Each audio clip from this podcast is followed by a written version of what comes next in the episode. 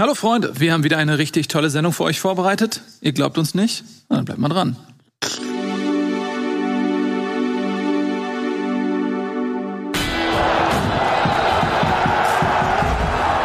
Bundesliga-Zeit ist beste Zeit. Schön, dass ihr da seid.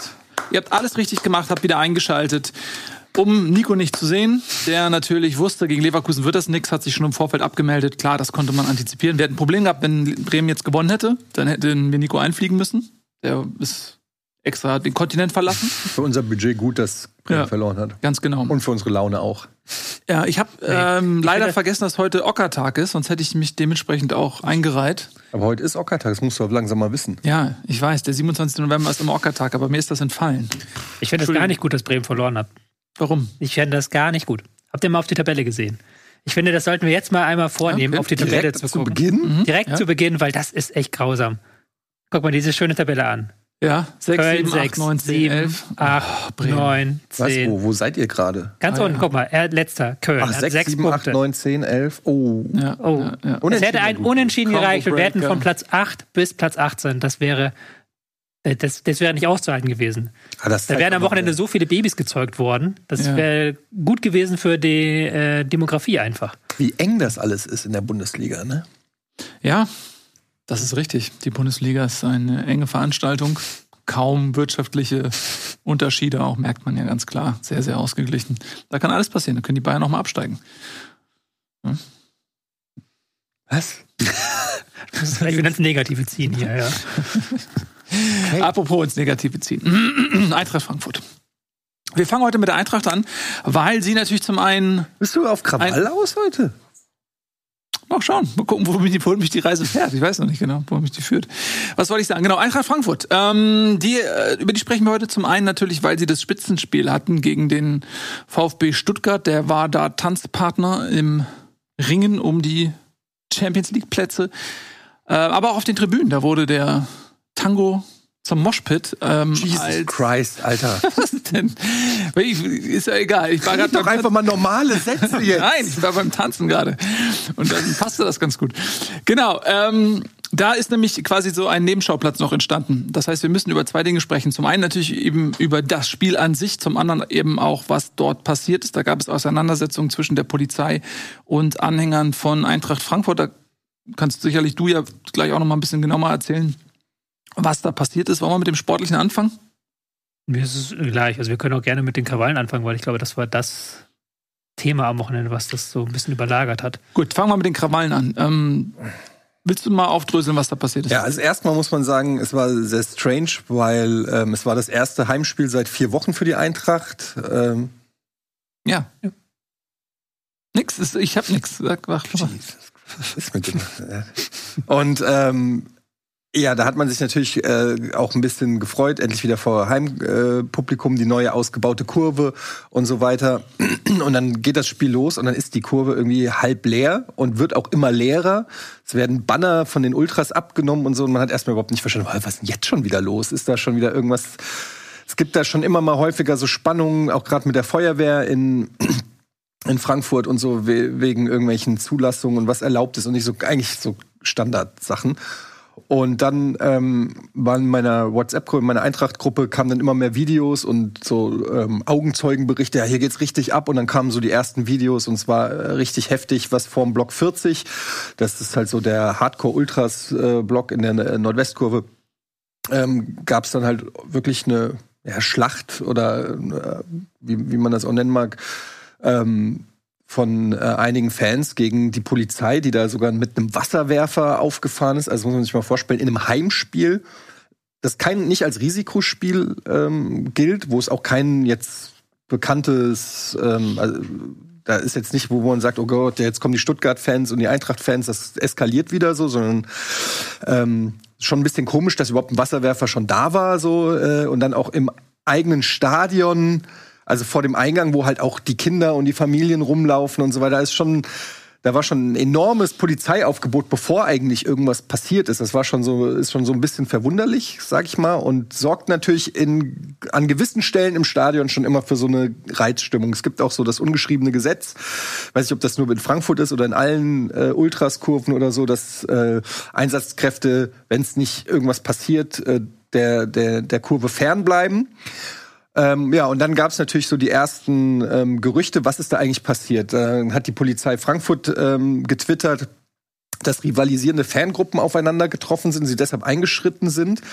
Ähm, was aber nicht stimmte, weil äh, die äh, Stuttgart-Fans alle in ihrem Block waren. Also es gab gar keine Auseinandersetzung mit rivalisierenden Fangruppen. Das war also komplett Quatsch, was die Stimmung natürlich zusätzlich angeheizt hat, dass die Polizei offiziell über ihren offiziellen Twitter- oder X-Account sozusagen ähm, eine Falschmeldung rausgibt. Das hat also auf jeden Fall nochmal Öl ins Feuer gegossen. Ähm, dann hieß es, irgendjemand hat oder äh, es haben sich Leute versucht, mit gefälschten Tickets oder so äh, Zutritt zu verschaffen und der Ordner hätte dann die Polizei gerufen und dann wäre es eskaliert. Ähm, da muss man natürlich auch sagen, natürlich kannst du nicht mit gefälschten Tickets in den Block, aber es kann auch nicht sein, dass es 100 Verletzte gibt, weil einer mit einem fotokopierten Ticket in, in den Block will. Das passiert wahrscheinlich am, in jedem Stadion am Spieltag ungefähr tausendmal. Also das, das alleine taugt noch nicht so richtig als Herleitung für, für so eine ähm, äh, für, so, für, für so eine Auseinandersetzung. Ähm, dann hieß es, äh, dass ein ziviler äh, Polizist im Block äh, in der Kurve war und als solcher auch enttarnt wurde und dann äh, geschlagen wurde, weshalb es zum Einsatz kam. Also letztendlich muss man sagen, auch ich war ja nicht vor Ort und ähm, es ist momentan noch so, dass sehr viel sondiert wird, Videos, Aussagen und so weiter. Das Problem ist natürlich, du kannst davon ausgehen, dass die Beteiligten oder die Ultras in dieser Kurve nicht zur Polizei gehen. Und äh, dort, also ne, zum einen wollen die ja möglichst wenig erkannt bleiben und zum anderen äh, ist nicht davon auszugehen, dass, dass die mit der Polizei kooperieren. Erst recht, wenn die Polizei diejenigen sind, gerade in Hessen und in Frankfurt, ähm, unter dem neuen äh, Polizeipräsidenten, die, den man eben nicht vertraut. Also es ist so ein bisschen schwierig, was da die ähm, das Einsammeln von Beweisen ist. Es gibt natürlich unterschiedliche Aussagen. Ähm, am Ende war ich natürlich auch nicht vor Ort und kann auch nicht genau sagen, was Auslöser war. Es ist auch natürlich schwer rauszufinden. Ähm, meiner Meinung nach sieht die Polizei dann auf jeden Fall nicht gut aus, weil es äh, wurde Reizgas eingesetzt, wohl auch äh, vor dem Block, was bis in den Block reingegangen ist. Äh, man, es ist die Sprache von über 100 Verletzten, auch Kindern, die Reizgas gekriegt haben, Leute, die äh, ohnmächtig sind, die Treppe runtergefallen sind, Feuerwehr kam natürlich, also richtig schlimme ähm, Szenen und ich habe sehr viele Videos gesehen und ähm, also wie die Polizei da vorgegangen ist, da könntest du meinen, äh, da, da, da hätte es einen Terroranschlag gegeben oder sowas. Ja, also das war schon, äh, äh sagen auch viele, die seit 30 Jahren oder noch länger ins Stadion gehen, sowas haben sie noch nicht erlebt, auch so eine Polizeipräsenz da wird natürlich auch gemunkelt. Es gab in St. Pauli solche ähnlichen Bilder, in Bochum. Es vermehrt sich jetzt gerade in deutschen Stadien, ob es da nicht einen Zusammenhang gibt mit der EM, dass vielleicht auch äh, es von irgendwo eine Ansage gibt, deutlichere Polizeipräsenz äh, zu zeigen vor der EM, um vielleicht auch, vielleicht ist es auch gar nicht so ungewollt, dass solche Bilder nach außen dringen, in, ins Ausland, ins europäische Umland, um zu zeigen, hier, wenn EM ist, hier wird kurzer Prozess gemacht. Also es wirkt auf mich so ein bisschen, als ob die Polizei zurzeit ein bisschen die Muskeln spielen, Muskeln spielen lassen will. Natürlich müssen die sich verteidigen, wenn irgendwelche Sachen auf die fliegen. Also ich will jetzt auch nicht verharmlosen, wenn irgendwie äh, Polizisten mit irgendwelchen Gegenständen beworfen werden, dass die dann sich verteidigen und dann immer das weiter eskaliert, ist auch klar. Aber ich glaube, man muss halt bei der Ursachenforschung gucken, wie konnte es überhaupt so weit kommen, wie konnte es überhaupt so eskalieren. Und ähm, wenn man um die Sensibilität in dieser Szene und in dieser Kurve weiß, dann kann man durchaus das Fingerspitzengefühl auch der Polizei hinterfragen, die jetzt auch ihren, ihren ersten Aussagen revidiert haben. Und es ist auf jeden Fall eine sehr, sehr unschöne Aktion, die sich auch, glaube ich, aufs Spiel irgendwie übertragen hat. Also kann, ist natürlich schwer zu sagen. Ich weiß es nicht, inwiefern Spieler sich von da, davon beeindrucken lassen, aber es ist ja auch klar, dass wenn der Heimsupport aus der Kurve fehlt, das zumindest nicht hilft. Und der blutleere Eintracht auftritt, äh, gerade in der zweiten Halbzeit, weiß ich nicht, ob man den da, ich will denen kein Alibi geben. Aber irgendwie war das, äh, also auch, ich habe dann, ich lese ja dann immer noch so im Eintracht-Forum und so Berichte und so. Und keiner hat über das Spiel geredet. Alle haben nur über diese Vorfälle geredet. Also es war so komplett ein Nebenkriegsschauplatz, äh, der der aufgemacht wurde, der halt auf jeden Fall der Eintracht auch an dem Tag nicht geholfen hat. Man muss sagen, die Eintracht-Fans haben natürlich auch einen gewissen Ruf. Das macht dann in der Nachbetrachtung, in der Bewertung äh, das sicherlich auch nicht einfacher, weil äh, jetzt mal unabhängig davon, wer schuld ist, wird es trotzdem wieder heißen, ähm, die Eintracht-Fans, glaube, die dürfen jetzt auch nicht bei, äh, im Euro äh, Conference League dabei sein. Irgendwo sind sie ja gesperrt worden. Also, ähm, ja, ist auf jeden Fall eine unschöne Situation und jetzt wird die natürlich noch bewertet und ausgewertet und auf jeden Fall krass. So, so, so weit meine Perspektive auf die Sachen. Mhm. Aber ich habe natürlich auch nur aus der Ferne und was mir so zugetragen wird. Und da ist natürlich auch vieles subjektive Eindrücke. Es ist auch schwer, wahrscheinlich einen objektiven Bericht irgendwie zu kriegen. Ja, ist ja ähm, aus beiden Seiten schwierig so, weil natürlich die Polizei ja gibt dann schon ein Statement raus, während dann noch der Einsatz läuft, wo du dich auch fragst, warum muss das jetzt schon so kommuniziert werden? Weil sie halt die Kommunikationshoheit haben wollten wahrscheinlich. Ja. Aber das war ja völliger Humbug und wurde auch schon, wenn du dich selbst nur wie ich ein bisschen auskennst mit dem Thema, weißt du, dass da nicht irgendwelche Stuttgart-Fans vor dem Frankfurter Ultrablock rumhängen werden. Das ist ja eigentlich eine völlig wahnsinnige Aussage. Also das passiert ja nicht. Und ähm, auf der anderen Seite wird natürlich dann auch die Gewalt nicht thematisiert von den Fans, die ja du auch auf den Videos erkennen kannst. Ist jetzt auch nicht so, dass da nach Mahatma Gandhi äh, gewaltloser Widerstand geleistet wurde, sondern da wurde dann auch ordentlich geworfen und da wurde auch alles auseinandergenommen, was du da auseinandernehmen konntest.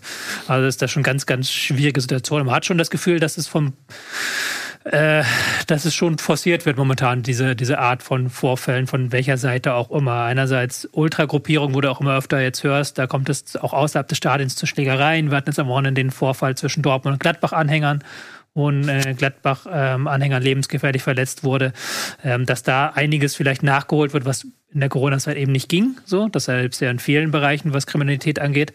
Aber andererseits auch Polizei, die da eben einen Kurs fährt, der dann nicht immer nachvollziehbar ist, weil du ja eigentlich als Poliz die das Vertrauen in die Polizei haben solltest, dass sie die deeskalierende Partei da sind in dem Ganzen und dann nicht wie hier es zu einer Eskalation kommen lassen wegen offensichtlich, also beziehungsweise mutmaßlich kleineren in Sachen wie zum Beispiel äh, Fake-Tickets, wo, wo Etienne ja schon richtig gesagt hat, das kommt halt in jedem Stadion, jedem Wochenende vor. Mhm. Und das ist normalerweise eine Sache, wo dann nicht gleich eine ganze Hundertschaft äh, in den Block, den Block stürmt. Ja, also ganz kurz, Kicker schreibt, dass die, dass da ein zivil gekleideter Ordner war, der, dessen Aufgabe es wohl war, auch zu bewerten, wie die Ordner sich verhalten und so weiter.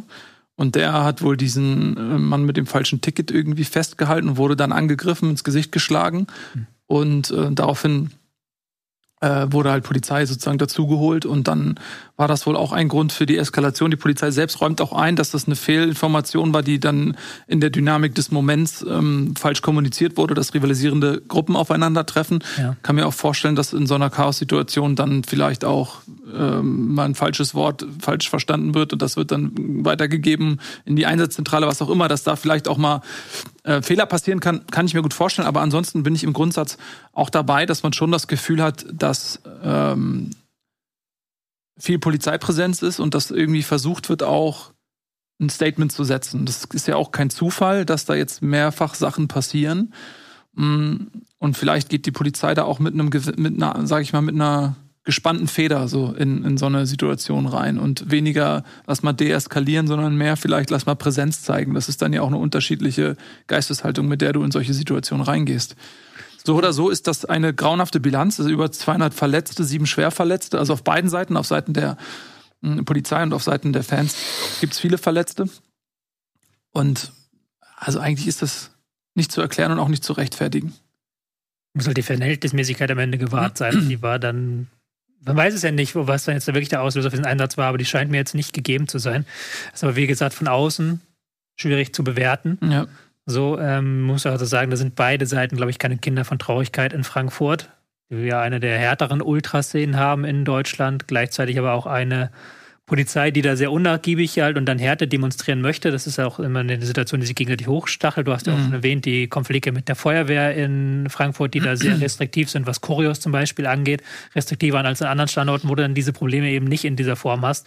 Weil diese restriktive Politik, die, die schaukelt sich ja dann immer wieder gegenseitig hoch. Also ich habe immer das Gefühl, gerade in Frankfurt schaukeln sich die Akteure gegenseitig hoch immer weiter. Mhm. Ja, aber ich meine, es ist ein altes Thema und es gab ja auch schon Phasen, wo das gut geklappt hat, gerade in der Kommunikation zwischen äh, äh, Fans und Vertretern der Fans und der Polizei und der Feuerwehr. Ähm, und ich glaube, da muss man halt ich, also es ist natürlich eine schwere Situation, weil irgendwo muss die Polizei auch das Recht haben, gewisse Dinge durchzusetzen. Auf der anderen Seite musst du aber auch Fingerspitzengefühl beweisen für eine ganz sensible Fankultur, die ähm, die Eintracht ja auch in einer gewissen Weise will und die der Eintracht ja auch hilft. Also und du musst da, glaube ich, einfach ja die die Spannung und und den Druck da rausnehmen. Und ich habe halt schon die Vermutung, dass das auch durch den Wechsel in der in der ähm, also von der äh, Chef, ich habe jetzt den Namen vergessen, Ge Geberl oder was weiß ich, wie der heißt, ähm, ist der Polizeichef, dass das, der gilt schon auch als Hardliner.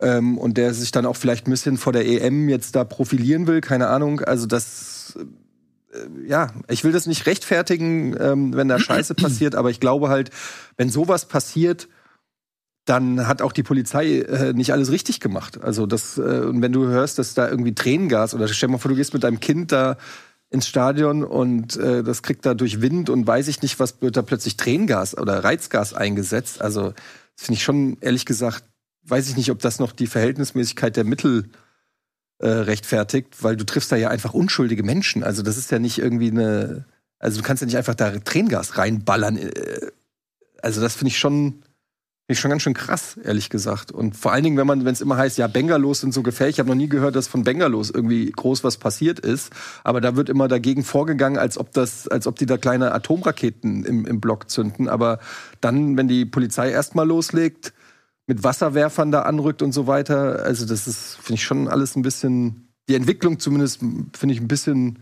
bedenklich und ich bin gespannt, was noch in anderen Stadien und in, in noch vor der EM noch so passiert.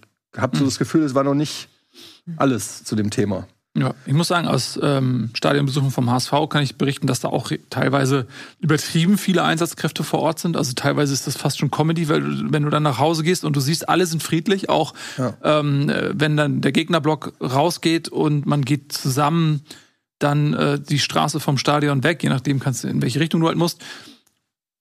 Also das ist eigentlich in aller Regel wirklich einfach friedlich so und man passiert da eine Phalanx von Einsatzkräften, die kein Ende mehr nimmt. Ja. Wo du denkst, so, das ist. Und dann wird, werden irgendwelche Wege gesperrt und umgeleitet und so. Und du verstehst den Sinn dahinter teilweise gar nicht. Ähm, da stehen auch regelmäßig Wasserwerfer übrigens. Also auch beim, wenn der HSV spielt, stehen die Dinger da mal rum. Diese kosten ja auch, müssen ja auch häufiger, die wurden wahrscheinlich damals zum, hier zum Dings vom G-Treffen da gemacht mhm. oder was, keine Ahnung, stehen da immer rum. Sehr teuer, müssen ja auch mal müssen abgesetzt werden irgendwie. Ja, aber also auch da äh, kann ich berichten, dass, dass jetzt gefühlt unverhältnismäßig viele Einsatzkräfte vor Ort sind, ist jetzt, glaube ich, keine Entwicklung, die jetzt in den letzten Wochen angenommen, angezogen hat. Das ist beim HSV halt häufiger schon so. Ähm, aber vielleicht ist es dann irgendwie, wie gesagt, so, die, dass man dann auch ein bisschen, wenn man von vornherein so reingeht und sagt, okay, wir wollen das jetzt mal ein bisschen verschärfen und dann passiert irgendwas, dann hast du halt schon diese Grundhaltung irgendwie, ne, und gehst vielleicht dann mit einer anderen Einstellung da rein, die nicht deeskalierend ist, sondern ähm, eher eskalierend. Gut, aber. Ja, man muss aber dann fairerweise auch sagen, dass die ähm, Polizei sicherlich auch gerne anders mit ihrer Zeit halten würde und dass das ja auch immer bei der Polizei wieder Schwierigkeiten gibt, diese ähm, Einsätze zu fahren. Urlaubstage zum Beispiel können dann nicht genommen ja. werden und so weiter. Die haben ja da auch ganz äh, Personalschwierigkeiten, weil der nicht weiß, wann, wo was passiert. Mhm. Da kann man diskutieren, ob diese Polizeipräsenz wirklich immer nötig ist, auch bei einem Spiel, das kein Hochrisikospiel ist und ob dann da nicht manchmal weniger mehr wäre, das stimmt schon, weil natürlich auch diese Präsenz dann natürlich schon was signalisiert. Aber ähm, andererseits geht es auch nicht mit keiner Präsenz, weil es ist ja auch nicht so, dass da die Fans immer Unschuldslämmer sind und ähm, dass man das dann gar nichts passieren würde. Das ist ja auch nicht der Fall. Es ist halt eine Welt, auf die für mich sehr weit weg ist, einfach für mich als Privatperson. Also für, so die, die Idee, dass man da irgendwie Konflikte mit auch nur ansatzweise Gewalt lösen kann, das ist für mich halt von meiner Lebensrealität sehr weit entfernt. Deswegen kann ich da auch gar nicht ähm, mich da so reindenken, aber es ist ja nicht so, dass das nicht geschieht. Es ist ja nicht so, dass es ähm, eben so ist, dass da nur friedliche Gruppen sind und wenn man da die alle einzeln marschieren lassen würde, dass da nichts passiert. Und man sieht mhm. ja auch immer wieder, dass halt auch Dinge passieren, dass es da Übergriffe gibt, dass es da Überfälle gibt, zwar vielleicht nicht direkt in Stadionnähe jetzt mittlerweile mehr, weil da eben diese Präsenz ist, aber man kann ja auch nochmal diesen Vorfall jetzt der mit der Frankfurt-Geschichte gar nichts zu tun hat, aber natürlich auch mit dieser ganzen Geschichte von der ähm, Auseinandersetzung zwischen den Borussia-Fans, zwischen Dortmund und Gladbach, mhm. die am Wochenende geschehen ist, was ja dann auch wieder so ein Mosaiksteinchen ist in dieser ganzen großen Debatte. Ich, tu mich da schwer halt, mich da auf irgendeine Seite zu schlagen. Das Ja. ist halt immer das Gefühl so, ja, die Ja. einen machen Fehler, die anderen machen Fehler. Also. Ja, man müsste eigentlich mal jemanden einladen äh, von der Polizei, einfach, dass sich, sich das mal erklären zu lassen, wie da die Situation ist oder was auch die Motivation ist. Ähm, ich würde jetzt auch nicht so weit gehen, grundsätzlich, äh, dass, dass das irgendwie, dass, dass da irgendein Polizeipräsident ein, äh, ein Bedürfnis hat, da jetzt mal hart, hart, weiß ich nicht. Ich kann mir schon vorstellen, dass es da auch Argumente gibt, die ein bisschen darüber hinausgehen. Die müsste ich mir aber mal anhören.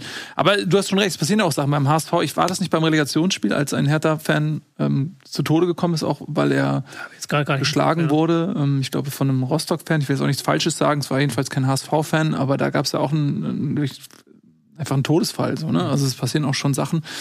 Na gut, ähm, aber uns fehlen Einblicke. Deswegen lasst uns nicht zu, zu tief spekulieren, weil dafür müsste man, glaube ich, wirklich dann auch beide Seiten mal zu Wort kommen lassen. So von außen betrachtet ist es immer schwer, das dann auch zu bewerten. Ähm, was in jedem Fall bleibt unterm Strich ist, dass es viel zu viele Verletzte gab, die sicherlich irgendwie hätten vermieden werden können und die natürlich dann auch das Spiel ein bisschen überstrahlen. Ja? Ihr seht ja, wir wollten eigentlich über das Spiel sprechen, jetzt sprechen wir die ganze Zeit dann eben über diese Vorkommnisse, weil müssen wir natürlich machen, aber ist halt echt einfach traurig und schade. Trotzdem ist auch Fußball gespielt worden und vor dem Spiel war, weiß nicht, Frankfurt Fünfter, Stuttgart Vierter oder irgendwie so. Und daher ist das ein Spitzenspiel gewesen. Stuttgart 1-0 in Führung gegangen, Frankfurt zurückgekommen, Stuttgart 2-1 gewonnen. Lass uns ein bisschen über das Spiel sprechen. Du hast es sicherlich in voller Länge gesehen. Ja, es war irgendwie ganz ein weirdes Spiel. Ähm, als zuerst Tor in der ersten Minute. Ähm, da, keine Ahnung, wie das, also ich habe noch nicht richtig auf dem Sofa gesessen, da stand schon 1-0. Wahrscheinlich deswegen. Ja, wahrscheinlich, weil ich mich noch nicht. Wahrscheinlich Ja. auch, weil die Spieler, ich, ich habe ja immer das Gefühl, ich steuere die gedanklich mit. Ja, selber schuld. Ähm, war aber auch gut gemacht, trotz der, also äh, letztendlich ist ja die Zeit egal. Es war ein guter, äh, war wirklich schnell gespielt von äh, Stuttgart und äh, Mittelstädt, der sowieso ein richtig gutes, ähm, richtig gute Partie gespielt hat. Und dann klingelt's direkt im Kasten. Danach muss man sagen, hat die Eintracht eigentlich so das Heft des Handelns äh, in die Hand genommen, hat so drei, wirklich 30 gute Minuten gehabt. Äh, habe ich sogar Noah geschrieben, wir spielen euch an die Wand. Das Ergebnis ist schmeichelhaft. Natürlich dumm, dass ich das gemacht habe. Wohlwissend äh, habe ich es aber auch gemacht, dass ich es jetzt machen kann, weil ich nicht weiß, ob ich nach 90 Minuten ihm noch Sprüche drücken kann. Und so kam es dann auch. Also dann mit, natürlich mit einem etwas glücklichen Tor, das den Ausgleich äh, gemacht. Eine Flanke von Max, die äh, verlängert oder abgefälscht wurde und ins Tor, Tor geht. Aber zu dem Zeitpunkt hätte die Eintracht, äh, hatte die eine Chance nach der anderen und beziehungsweise sind äh, immer in den Strafraum gekommen und dann, ja, wie man es bei der Eintracht diese Saison irgendwie häufiger sieht, der Ball äh, rast durch den Strafraum und findet keinen Abnehmer oder wird geblockt der Schuss oder gehalten der Schuss und irgendwie ist auch dann, du denkst dir einfach nur, ja, Stuttgart hat halt Undav und Gyrassi, zwei richtig gute Stürmer, die Eintracht hat keinen richtigen, so einen richtigen Neuner. Und du denkst dir einfach nur, wenn da einer steht, der so einfach diesen klassischen Torriecher hat, der weiß, wo er, der einfach eine Abschlussstärke hat und weiß, wo er stehen muss. Ähm, aber hätte, hätte Fahrradkette haben sie halt nicht. Und dementsprechend ähm, haben sie dann auch kein Tor geschossen. Und dann fällt halt zum denkbar ungünstigsten Zeitpunkt, den du eigentlich nur, auch nur vorstellen kannst, fällt das ähm, 2-1 in der äh, schon in der Nachspielzeit der ersten Halbzeit, wo die Eintracht gerade eigentlich kurz davor war, in Führung zu gehen. Du hättest eigentlich denken müssen, die hätten hier schon in der ersten Halbzeit den Deckel drauf machen müssen. Dann gibt's diesen Nackenschlag, die gehen in die Kabine und ich denke mir so, so, jetzt wird er die richtig anfeuern und sagen, hier geht was, Leute, die Fans kommen langsam zurück in die Kurve. Und ich habe mich schon richtig auf die zweite Halbzeit gefreut, weil ich gedacht habe, so, ja, so kann es weitergehen, wenn wir weiter so spielen, dann gewinnen wir das Ding noch, egal ob wir jetzt zurückliegen oder nicht. Und dann kommt die Eintracht da raus und es ist, als ob der den Schlafmittel ins Getränk gepackt hat. Ich weiß nicht, äh, also ich habe selten so eine Diskrepanz gesehen. Ich, plötzlich waren die, als ob der Akku leer war. Ich weiß nicht, was das war. Die äh, komplett wirkten komplett schlapp und ähm, äh, sind nicht mehr in die Zweikämpfe gekommen, teilweise Standfußball, keine, keine dynamischen Läufe mehr, alles behäbig und langsam. Stuttgart hat sich natürlich auch so ein bisschen hinten reingestellt, dann auf Konter gespielt und ähm, ich hatte dann das Gefühl, die hätten jetzt auch noch zwei Stunden spielen können, da, da wäre nichts mehr passiert. Ich war richtig enttäuscht. Also höchstens für Stuttgart noch. Hä? Stuttgart hatte ja dann am Ende noch die Chance. Genau, Stuttgart mit Gyrassi am Ende sogar noch eine Riesenchance. Ähm, ja, die Eintracht hatte auch noch mal ein, zwei Chancen, die auch gut gehalten wurden dann. Aber die zweite Halbzeit ging schon auch an Stuttgart, die das dann auch besser gemacht haben, die, die äh, dann auch besser in, in, den, in die Zweikämpfe kamen. Ja, ich glaube, das geht in Ordnung für Stuttgart, dieser Sieg, auch aufgrund der schwachen zweiten Halbzeit von der Eintracht, die mich wirklich frustriert hat, muss ich sagen. Weil ich habe ich hab kein Problem damit, gegen eine gute Mannschaft zu verlieren. Ich habe immer, aber es fuckt mich immer ab, wenn ich das Gefühl habe, dass die nicht Gras fressen, dass die nicht alles geben. Und das war wieder mal so ein Spiel, wo ich das Gefühl habe, ey, was ist, was ist, er Zweitaste kaputt oder was ist da los? Warum, warum, warum, warum rennen die nicht? Warum fighten die nicht? War, du hast richtig gesehen, dass Stuttgart mehr Bock hatte, ja? Deshalb haben die auch mehr Zweikämpfe gewonnen. Die waren richtig, die waren giftiger, die waren ja mehr nachgesetzt. Diese, diese kleinen, diese Basics, die, die einfach meiner Meinung nach in jedem Spiel sein müssen. Äh, die haben dann in der zweiten Halbzeit gefehlt und das habe ich einfach nicht kapiert. Ich weiß nicht, ob das was mit den Ausschreitungen zu tun hat oder dass die englische Wochen hatten oder ich kann es mir nicht so richtig erklären. Aber es war schon deutlich zu sehen, dass die Eintracht in der zweiten Halbzeit irgendwie ja, mhm. schwach war. Hönes hat auch einfach besser gewechselt. Also die haben ja dann in der zweiten auch Halbzeit die Taktik gewechselt. Ja, genau, hat ja auch Leveling dann zuerst nach zurückbeordert, aber hat dann noch relativ schnell ihn ausgetauscht gegen Wagnumann, dann Girassi als zweiten Stürmer vorne reingebracht und dann 5-3-2 gespielt und das hat dann Eintracht überhaupt nicht geschmeckt. In der ersten Halbzeit haben sie ja noch über die Flügel immer Nadelstiche setzen können. Ich habe auch nicht ganz verstanden, warum Max raus ist. War der irgendwie angeschlagen? war verletzt. Ja, so gut, okay. Ähm, Kunku kam ja dann rein für ihn.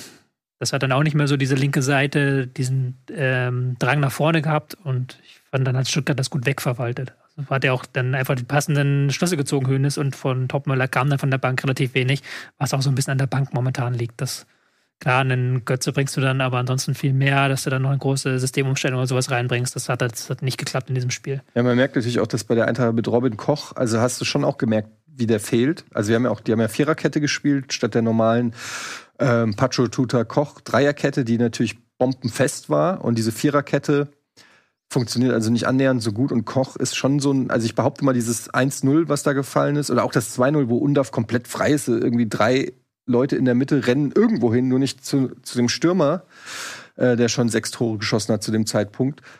Ich glaube, das wären so Tore gewesen, wo ein Koch vielleicht einen Treffer hätte verhindern können oder so. Der fehlt halt. Aber ja, in, insofern halt, was richtig ärgerlich ist, dass natürlich, wenn die Eintracht gewonnen hätte, wären sie richtig nah rangerückt oben an die Spitzengruppe, hätten dann 21 Punkte mhm. gehabt, ja, und Stuttgart hätte 24, also dann wäre man noch mal richtig dran an die Top-Plätze. Drei gegen sieben war es vor der, ich habe von irgendwas vier, fünf spekuliert, die Eintracht war sogar siebter nur, ja. vor dem Spieltag Stuttgart dritter. Also das waren so Big Points, finde ich. Das, deshalb hat es mich auch so geärgert, dass die sich den Arsch nicht aufgerissen haben in der zweiten Halbzeit, weil das war ein richtig wichtiges Spiel, weil jetzt kommen noch richtig schwere Gegner für die Eintracht. Aber Stuttgart war auch ein schwerer Gegner. Stuttgart war auch. Das ist halt das, was man ähm, Stuttgart immer, ja. man nimmt die noch nicht so ernst, ne? Und äh, ich denke dann auch immer, ja, mal gucken, da kommen noch Prüfsteine auf Stuttgart zu. Aber mit jedem Spieltag mehr, an dem sie abliefern und jetzt auch in Frankfurt zu gewinnen, ist nicht so einfach. Du beschreibst das natürlich sehr aus Eintracht-Perspektive, was eine Fanperspektive ist, die ich auch sehr gut kenne. Man achtet dann viel mehr auf seinen eigenen Verein als auf den Gegner. Aber unterm Strich ist es ja auch so, dass die Eintracht sicherlich nicht in der zweiten Halbzeit sich gedacht hat, ich habe keinen Bock mehr kollektiv, sondern da hat Stuttgart ja auch umgestellt und hat sicherlich dann eben auch die ähm, positiven Seiten, die Frankfurt in der ersten Halbzeit gezeigt hat, auch dadurch neutralisiert. Das war ja schon auch ein bewusster Move eben von Hönes dort umzustellen. Das machst du ja auch nicht um, äh, wenn du 2-1 führst, da hast du ja in aller Regel vielleicht nicht so die hohe Motivation zu sagen, ich stelle jetzt mal um. Da hat Hönes ja schon offensichtlich erkannt, okay, das ist jetzt eine Führung, die ähm, vielleicht auch ein bisschen glücklich ist. Frankfurt hat eigentlich gute Spielanteile gehabt. Lass uns jetzt mal umstellen und gucken, dass wir die neutralisieren in der zweiten Halbzeit. Und das hat ja gut geklappt. Das ist ja nicht nur Frankfurt beteiligt an dieser Geschichte, sondern auch Stuttgart. Und da muss man auch ganz klar sagen, das ist eine sehr, sehr reife Leistung gewesen. Und die manifestieren das immer mehr, dass die wirklich nicht nur eine Eintagsfliege sind, dass da, sondern dass da eine Substanz dahinter steckt. Absolut. Und ich wollte das auch gar nicht irgendwie abwerten, aber es kommen halt noch Bayern und Leverkusen. Für Frankfurt jetzt. Für Frankfurt. Ja. Und mhm. deshalb, äh, und, und Stuttgart hätte man nicht verlieren müssen, wenn man in der zweiten Halbzeit nicht so abgebaut hätte. Das meine ich halt. Also und das war halt, das waren halt absolute Big Points, um da oben ranzurücken. Weil gegen Bayern und Leverkusen finde ich, kannst du trotzdem noch mal zu Hause gegen Stuttgart kannst du trotzdem, finde ich, sagen, wollen wir gewinnen. Gegen Bayern, Leverkusen willst du natürlich auch gewinnen, aber das ist natürlich schon noch mal, ist für mich trotzdem noch mal ein anderes Level als Stuttgart. Trotzdem habe ich in diesem Spiel auch eine Stuttgarter Mannschaft gesehen, die völlig zu Recht da oben ist. Also das ist äh, hat alles Hand und Fuß, auch wie die spielen. Äh, sch äh, schnelle Pässe, das hat mir besonders gut gefallen bei Stuttgart, dass die, ähm, dass der die Kugel richtig gut zwischen den Reihen da rollt und so. Und das, das äh, ist mir auch aufgefallen. Also so ist ja auch das 1-0 entstanden. Ne? Da wird nicht erstmal der Ball gestoppt, geguckt, wo ist einer, sondern da wird zack, zack, zack. Das, wird, das ist richtig schöner Fußball, den auch Stuttgart bietet. Mhm. Ja, und was mir Also, bei Stuttgart auch ja. imponiert, ist, dass sie zu Beginn der Saison natürlich viel von Gyrassi gelebt haben und viele Leute haben geschrieben, ja, der Typ ist in einer Wahnsinnsform. Ähm, weiß gar nicht, wie viele Tore der dann zu der Zeit hatte, aber hat Harry, Harry Kane ja überstrahlt, im Prinzip dann auch mit seiner Treffsicherheit. Und dann hat er sich verletzt. Und das war so der Moment, wo man nicht wusste, okay, in welche Richtung geht es denn jetzt mit Stuttgart? Wie viel Anteil hat denn Girassi an diesem Erfolg? Und dann kommt ein Undaf. Und du sagst vorhin, ja, die haben einen guten Schimmer, aber ein Undaf ist jetzt nicht der Spieler, wo man sagt, wow, dass Stuttgart sich den geholt hat. Der ist 27, der kam jetzt aus England, die haben eine Kaufoption, die, glaube ich, sogar zweistellig ist, aber dass der dann auch so gut funktioniert, das war jetzt ja auch nicht vorherzusehen. Ne? Sondern Das ist ja, der hat jetzt ja auch nicht irgendwie ähm, seit zehn Jahren die glanzvolle Karriere, sondern ist ein Spätstarter auch äh, Undaf und der trifft auch. Der ist auch super in Form. Also das spricht Total. ja eben auch dafür, dass das System ein, dem Stürmer auch entgegenkommt und ihn füttert und ihm Möglichkeiten gibt zu glänzen. Das ist eine, ein- eigentlich eine, eine sehr gute Erkenntnis, sag ich mal, aus dieser ähm, Verletzung, die Es ist Girassi super hat. für Stuttgart, zumal Gyrassi ja vielleicht, ich weiß nicht, ob es im Winter schon passiert, aber wahrscheinlich im Sommer irgendwie wechseln wird. Äh, den werden die sich natürlich auch ordentlich zu Geld machen äh, lassen nach dieser Saison. Ja. Hat eine Ja, Ausstiegsklausel. Von 20 Millionen. Also Ah, es kann okay. sein, dass er Ja, wusste ich Winter weg ist für 20 Okay, aber trotzdem 20 Minuten. Aber dann ist ja trotzdem gut zu wissen, dass du dann noch jemanden da hast, der irgendwie Tore schießen kann. Und ähm, ja, das ist natürlich eine, eine, also muss man so oder so sagen, wie Stuttgart gewisse Abgänge immer kompensiert. Das ist echt, äh, haben wir auch vor der Saison schon häufig drüber gesprochen, wer den Verein alles noch äh, verlassen hat. Die machen da einen guten Job und ähm, bestätigt uns ja auch, dass wir letzte Saison immer gesagt haben, dass Stuttgart äh, zwar im Abstiegskampf steckt, aber eigentlich von den Spielanlagen her, du hast das ja auch immer wieder betont, bei, bei der Relegation und so, eigentlich da unten zu gut ist, auch von der Spielanlage her für das, was letztendlich auf dem Punktekonto ist. Und das haben sie jetzt, haben sich stabil- stabilisiert und auch natürlich auch Selbstbewusstsein, was da auch nochmal eine große Rolle spielt. Weil viele dieser Pässe und Sachen, die die machen, die machst du halt auch nur, wenn du nur selbstbewusst bist. Ne? Das kennt jeder. Vereine, die verunsichert sind oder Spieler, die verunsichert sind, spielen vielleicht den Sicherheitspass zurück. Jemand, der vor Selbstbewusstsein strotzt, lässt klatschen nach vorne, einen Risikopass und Ja, Undaf ist jetzt natürlich auch wieder direkt im Gespräch für die Nationalmannschaft. Bei ihm ist die Situation, wie es bei vielen Spielern ist, die so auch über zwei Möglichkeiten verfügen, hält sich das offen. Türkei wäre die Option, die er hat, Deutschland natürlich auch. Mm, Wir haben natürlich jetzt mit Füllkrug einen Stürmer, der gesetzt ist und dann danach wird viel ausprobiert. Da ist ein Behrens eingeladen worden, ein Duxch ist eingeladen worden, aber jetzt auch niemand, wo man sagt, so ja, der ist jetzt klar dabei. Würdet ihr sagen, ja, das ist eigentlich neben diesen von mir gerade genannten Kandidaten dann vielleicht ein passender Ersatz für Füllkrug, auch für die Euro oder schwer. Dennis Undorf hat natürlich einen sehr krummen Karriereweg gemacht. Ist ja Mhm. nie in so einem richtigen Nachwuchsleistungszentrum gewesen, dann über Meppen halt. Ähm, Miro Klose hat er auch damals. Genau, genau, genau. Das ist ja halt eher so, so Typ Miro Klose, was Mhm. der Lebensweg angeht. Ähm, ich mag ihn auch sehr, sehr explosiver Stürmer, der auch gut mitspielen kann. Ähm, wundert mich, dass er so viele Kopfballtore macht. Das ist eigentlich nicht seine, Mhm. seine große Stärke immer gewesen in der Vergangenheit. Ähm, ist natürlich in manchen Dingen noch unsauber, so Anspielmöglichkeiten, Pässe. Ähm, und das würde ich halt gerne nochmal als bestätigt sehen auf diesem Bundesliga-Niveau über längere Zeit. Ähm, ist natürlich gut, dass er jetzt diese Form hat, aber er hat auch in den vergangenen Spielen ja dann nicht immer getroffen. Du hast ja das gerade so ein bisschen so Grossi. Ähm, Ja, weil er aber auch Der hat halt- liegen lassen. Also er hat Ja. äh, die Chancen hat er schon gehabt. Genau, die ne? Chance hat er schon gehabt, Ja. genau. Und der war ja schon so ein, doch tr- trotzdem eine Leiste, kleine Leistungsstelle bei Stuttgart, wo du dir denkst, mit Girassi hätten sie denn vielleicht die Elfmeter reingeschossen gegen Hoffenheim oder Ja. solche Geschichten. Ähm, deswegen ist Undaf super Typ, super Spieler. Trotzdem muss man nicht immer jeden Spieler nach zwei Toren in der Bundesliga gleich in die ja Nationalmannschaft ne? schreiben. Ich kann den, ich Ja, kann ja, den auch gut. schlecht bewerten. Ich habe den zu, zu selten gesehen, aber wenn ich lese, der hat hier Saison 21, 22 in der, in der belgischen Liga, der in 33 Spielen 25 Tore, 10 Assists gemacht. Also klar. da wechseln andere auch aus der belgischen Liga mit schlechteren äh, Stats in die Bundesliga. War ja Für- übrigens bei Union Saint-Gilloise und äh, von denen kam ja auch ein von dir und dir auch sehr geschätzter Spieler äh, dieses Jahr in die Bundesliga. Boniface. Boniface. Ja, also, und er hat auch in der Premier League hat er zumindest äh, fünf Tore geschossen. Also, da, es hat, das Premier League musste auch erstmal Tore machen. Also, ich Die, Ja, ja, klar. die Stats sind gar nicht so schlecht. Er ist halt schon äh, 27 oder er ist gerade 27 geworden. Aber ich habe ihn ehrlich gesagt jetzt zu selten gesehen, um zu sagen. Ich kann mir aber auch nicht vorstellen, dass er schlechter als Duxch ist, sage ich auch ganz ehrlich. Also wenn Duxch eine Chance kriegt, sehe es jetzt ehrlich gesagt auch nicht, dass unsere Offensive, wir, wir haben noch diesen Reflex aktuell bei jedem Stürmer, der ein paar Mhm. Tore schießt, zu sagen, wir brauchen unbedingt einen Stürmer, aber wenn wir wir sind ja mit verzweifelt sind auf diese Ja, weil wir verzweifelt sind. Wir sind, noch, wir sind noch so ein bisschen ähm, so, wir sind noch hinter der Wahrheit so ein Stück hinterher, aber wir brauchen ja eigentlich, haben wir auch schon gesprochen, wir brauchen Sechser und Außenverteidiger. Also Stürmer ist, ist jetzt gar nicht, Tore schießen ist jetzt gar nicht mehr das Riesenproblem, wir wollen erstmal verteidigen. So.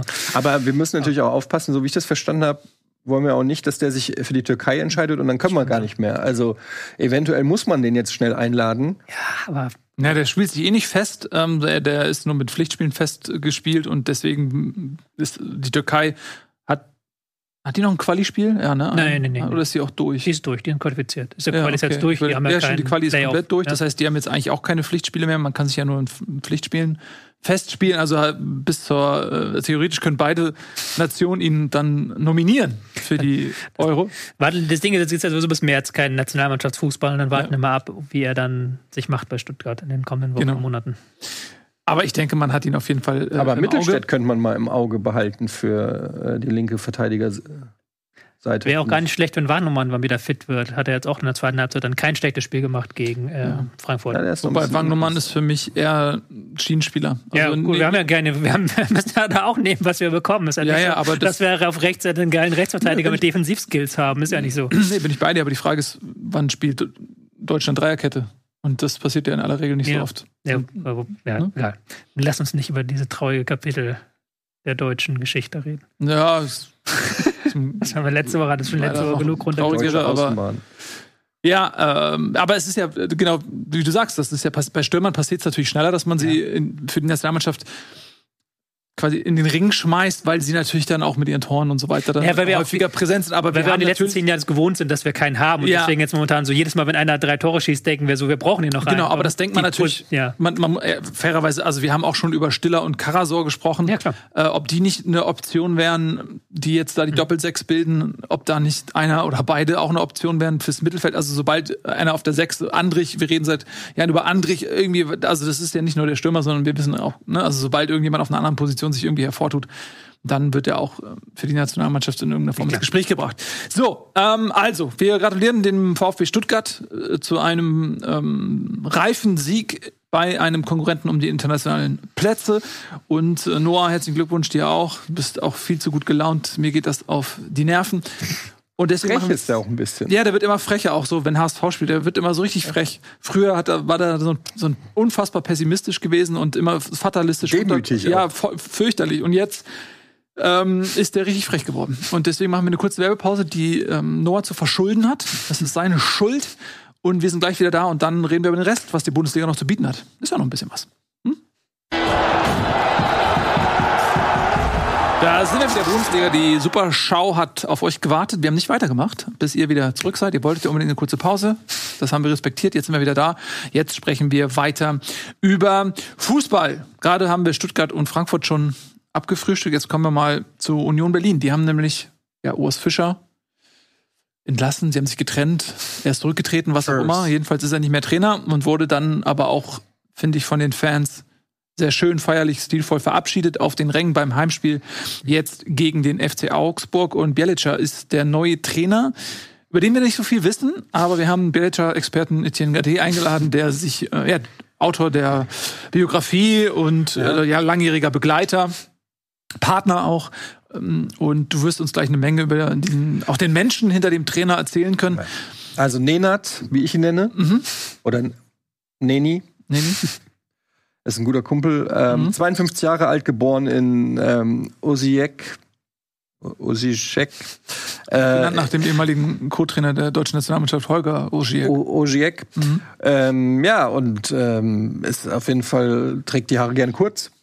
So viel kann man schon mal sagen. Und, ähm, hat natürlich diverse Erfolge. Hat auch mal in Kaiserslautern gespielt äh, im äh, einem vergangenen Leben. Und als Trainer war er ähm, vor allen Dingen in Österreich, Austria Wien, ähm, beim Wolfsberger AC hat er schon gespielt. Und zuletzt hat man ihn in Zagreb, Osijek und Trabzonspor ähm, aktiv gesehen. Wollt ihr noch mhm. mehr wissen? Also ihr habt so eine enge Bindung, dass du das alles weißt. Ja. Das weiß Deswegen will ich dich jetzt auch gar nicht machen. Du bist auch zu eng an ihm dran. Du bist nicht ganz objektiv. Ja, ich, weil ich kann ja nicht ganz, ganz ihr war letzte Woche sein. erst unterwegs zusammen. Ja, ja. Ähm, mhm. Nee, aber ich kann tatsächlich äh, nichts sagen zu ihm. Oh, jetzt macht er den Gag. Jetzt löst er den Gag auch noch auf. Ähm, ich habe ihn jetzt auch nicht besonders verfolgt, muss ich gestehen. Ich bin jetzt kein Kenner des kroatischen Fußballs und seine Zeit in Österreich ist jetzt auch schon ein paar Jährchen her. Hat da aber bei seinen Stationen Erfolge gefeiert. Ist auf jeden Fall kein Trainer, das hat er auch schon in der Pressekonferenz gesagt, der für ausufernden Ballbesitz Fußball steht. Keiner, der jetzt hm, von seinen Spielern fordert, ein Guardiola-mäßiges System zu spielen. Aber es geht doch sehr stark über Intensität bei ihm, sehr stark über auch ähm, Spiel gegen Ball. Ähm, als sie bei Zuckerbad haben sie häufig auch das Spiel verlagert, also wirklich schnell schnell aus der Abwehr in das Angriffsdrittel kommen. Und dieses Thema Intensität und eben auch Ordnung ist ja auch ein Thema, was äh, Union Berlin in den vergangenen Jahren stark gemacht hat. Und diese Stärken versucht man wieder zu bekommen. Interessant wird sein die Frage, wie er es spielen lässt, weil ich habe ihn jetzt tatsächlich als Viererkettentrainer, als reiner Viererkettentrainer in Erinnerung. Das wäre ja schon eine ziemliche Revolution bei Union Berlin, die in den letzten Jahren eigentlich immer Fünferkette gespielt haben. Ähm, auch von den Spielertypen her dann interessant, wie er dann aufstellt, wie er dann einen Gosens, einen Trimmel so in diese Mannschaft integriert. Überhaupt sehr gespannt, weil er hat jetzt nicht viel Zeit, sich da reinzuarbeiten. Jetzt gleich zwei richtig schwere Spiele am Wochenende gegen Bayern, übermorgen gegen ähm, die Portugiesen aus Braga in der Champions League, wo es ja auch um nochmal die Chance geht, die Europa League Qualifikation für das kommende Jahr zu schaffen. Also mhm. kein leichtes Unterfangen, äh, zwei Trainingseinheiten und dann geht's los für ihn. Ich fand halt krass, es war ja Raoul im Gespräch und da dachte ich schon wieder, ach, Union, ey, come on. Ich weiß, ihr seht jetzt irgendwie Xabi Alonso in Leverkusen. Und dachte, ich, ich war schon bereit zu tippen, dass der Größenwahn irgendwie Union komplett eingenommen hat, wenn sie jetzt da irgendwie die ganz großen Namen äh, holen. Aber ich finde, das, was du jetzt so beschreibst, passt doch wesentlich besser irgendwie zu der Aufgabe momentan, die Union hat, nämlich Abstiegskampf. Und das ist ja nichts anderes. Also alle anderen Themen muss man direkt wegwischen. Da muss jetzt kratzen und beißen. Und da ist vielleicht so ein Kroate, ich habe ja natürlich so äh, durch die ganzen kroatischen Spieler und so weiter, da habe ich immer so dieses Vorurteil, das sind so, ne, die auch Nico Kovac und so, da gibt's einen Nackenklatscher, der geht zu jedem Einzelnen hin und sagt dir nochmal so, jetzt Gras fressen und so. Vielleicht ist das genau das, was Union jetzt braucht, als ein Raoul, der jetzt irgendwie von der äh, zweiten Mannschaft von Real Madrid oder was kommt, zwar ein großer Name ist, aber auch dann vielleicht das falsche Signal gewesen wäre jetzt für Union. Aber ist natürlich alles sehr viel Theorie. Ja, man weiß auch nicht genau, wie konkret das überhaupt dort gewesen ist. Aber ich hab, war auch sehr überrascht ja. und hätte das auch hinterfragt, ohne, jetzt ohne die Leistung von Raúl bewerten zu wollen und zu können bei Real Madrid. Aber das wäre auch nicht so der erste Gedanke, den ich mit Union jetzt verbunden hätte. Von daher ähm, ist es ein anderer Trainer, den ich jetzt auch nicht besonders gut kenne. Tatsächlich bin ich dann sehr gespannt, wie er Union angehen wird, ne, ob er wirklich auch eine Systemstellung macht, Umstellung macht oder was er da für Ideen, Ideen entwickelt. Ähm, ist ja auch immer schön, wenn neue Typen in die Bundesliga kommen. Also wenn du das Gefühl hast, den habe ich jetzt nicht schon fünfmal gesehen und da weiß ich genau, was der machen wird und das wird dann wieder drei Monate funktionieren und danach wird es wieder bergab gehen, sondern das ist mhm. ja immer wieder ein äh, neuer Versuch. Ja. Ja. Werden wir dann in der nächsten Woche sehen können, wenn er zum ersten Mal auf der Bank sitzt. In dieser Woche saß er noch nicht auf der Bank, sondern äh, Marco Grote, und der hat ein 1 zu 1 gesehen gegen den FC Augsburg. Und das war ein ziemlich wildes Spiel, muss man sagen. Da ist eine Menge passiert. Ein Spiel, was ja aus, aus Union-Sicht erstmal extrem unglücklich verlief. Nicht nur wegen des Elfmeters der 39. Minute, ähm, auch wieder ein unglücklicher Elfmeter einfach gegen Union, den dann ähm, Demirovic verwandelt. Dann läuft Union im Rückstand hinterher dann hatten sie selbst in der 58. einen Foul-Elfmeter Knoche, der ja eigentlich ein sehr sicherer Schütze ist, verschießt in dem Moment. Das passt dann auch wieder perfekt ins Bild. Dann hatten sie noch ein Abseitstor durch Gosens, der den Elfmeter, meine ich, verursacht hatte auch, mhm. ähm, den Augsburg verwandelt hat. Und dann haben sie aber, also die Geschichte war eigentlich, okay, das ist einfach Pleiten, Pech und Pannen. Sie waren aber sehr engagiert, das Publikum war da, die Mannschaft hat gewollt, die hat eine Energie auf den Platz gebracht, also daran lag es nicht. Und es wurde dann aus der Unioner Sicht dann zum Glück auch belohnt, weil sie dann in der 88. in Person von Volland, der das sein erstes Tor für Union schießt, was auch eine schöne Geschichte ist, dann, dann das 1 zu 1 zumindest mal holen und damit glaube ich zufrieden sein können, auch wenn, wie gesagt, der Spielfilm jetzt viele Punkte beinhaltete, die jetzt nicht unbedingt Union in die Karten gespielt haben. Aber der Einsatz muss man sagen, stimmt in jedem Fall. Ja, aber das muss man auch für die vergangenen Wochen konstatieren. Der hat ja meistens gestimmter Einsatz. Mhm. Und ähm, sie haben es jetzt teilweise offensiver gemacht, also haben wirklich versucht, mehr anzulaufen, haben ja mit Behrens, Fofana und Volland drei Stürmer aufgestellt, die eben alle nach vorne gedrängt haben. Auch ein Gosens, der immer wieder im Strafraum war und dann als Abnehmer für Flanken fungiert hat. Also das war schon ein deutlich offensiveres Spiel. Hat ein bisschen gedauert, bis sich das eingegruft hat. In der ersten Halbzeit hat dann noch Augsburg das sehr häufig geschafft, zu Ballverlusten zu verleiten. Aber ich fand auch ein Leiduni zum Beispiel, Spiel sehr viel präsenter als in den Wochen davor, hat sehr viele Pässe gespielt, sehr viel sich gezeigt. Ähm, da hat man schon gemerkt, die Mannschaft will, aber sie kann noch nicht richtig. Also dieses, mhm. dieses, es fehlt noch so an Abläufen im Ballbesitz, es fehlt so ein bisschen die Kreativität, es fehlt so ein bisschen der letzte Pass auch und eben das Glück im Abschluss. Also weil wenn du natürlich einen Elfmeter verschießt, dann kannst du auch sagen, kannst du das Spiel auch 2-1 gewinnen. So, auch von den Chancen, die sie sonst hatten in der zweiten Halbzeit, da hat sich der Damen dann teilweise richtig auszeichnen müssen, ja. um diese Bälle eben zu halten. Also das ist mhm. ja noch das nächste Thema, dass sie die Chancen haben, aber eben nicht machen momentan, wie sie die vielleicht in der Vergangenheit gemacht haben.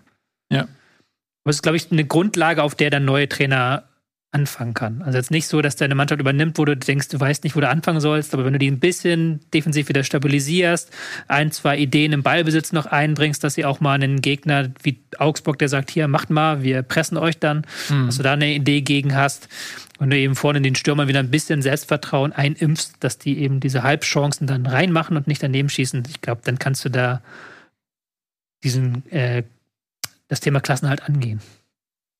Ja, und das ist es, ne? Das Thema Klassenerhalt. Ja, das, ja muss man sagen, vorletzter Tabellenplatz. Ja, und ein Stück weit war es, finde ich, auch so ein Abstiegsspiel schon, weil Augsburg ist ja natürlich jetzt auch eine Mannschaft, die dort schon Tradition, traditionell beheimatet ist im Abstiegskampf und dementsprechend sah das auch aus. Ne? Es war wild, es war intensiv, es war nicht immer schön anzuschauen. Ähm, also das ist schon, ja, ich glaube, das, das ist ja auch etwas, was, was ich Union mehr zutraue als anderen Mannschaften, dass sie den unerwarteten Abstiegskampf annehmen können. Mhm. Das traue ich dieser Mannschaft schon zu. Von daher bin ich da ganz optimistisch für, für Union, dass sie das auch schaffen noch. Mhm.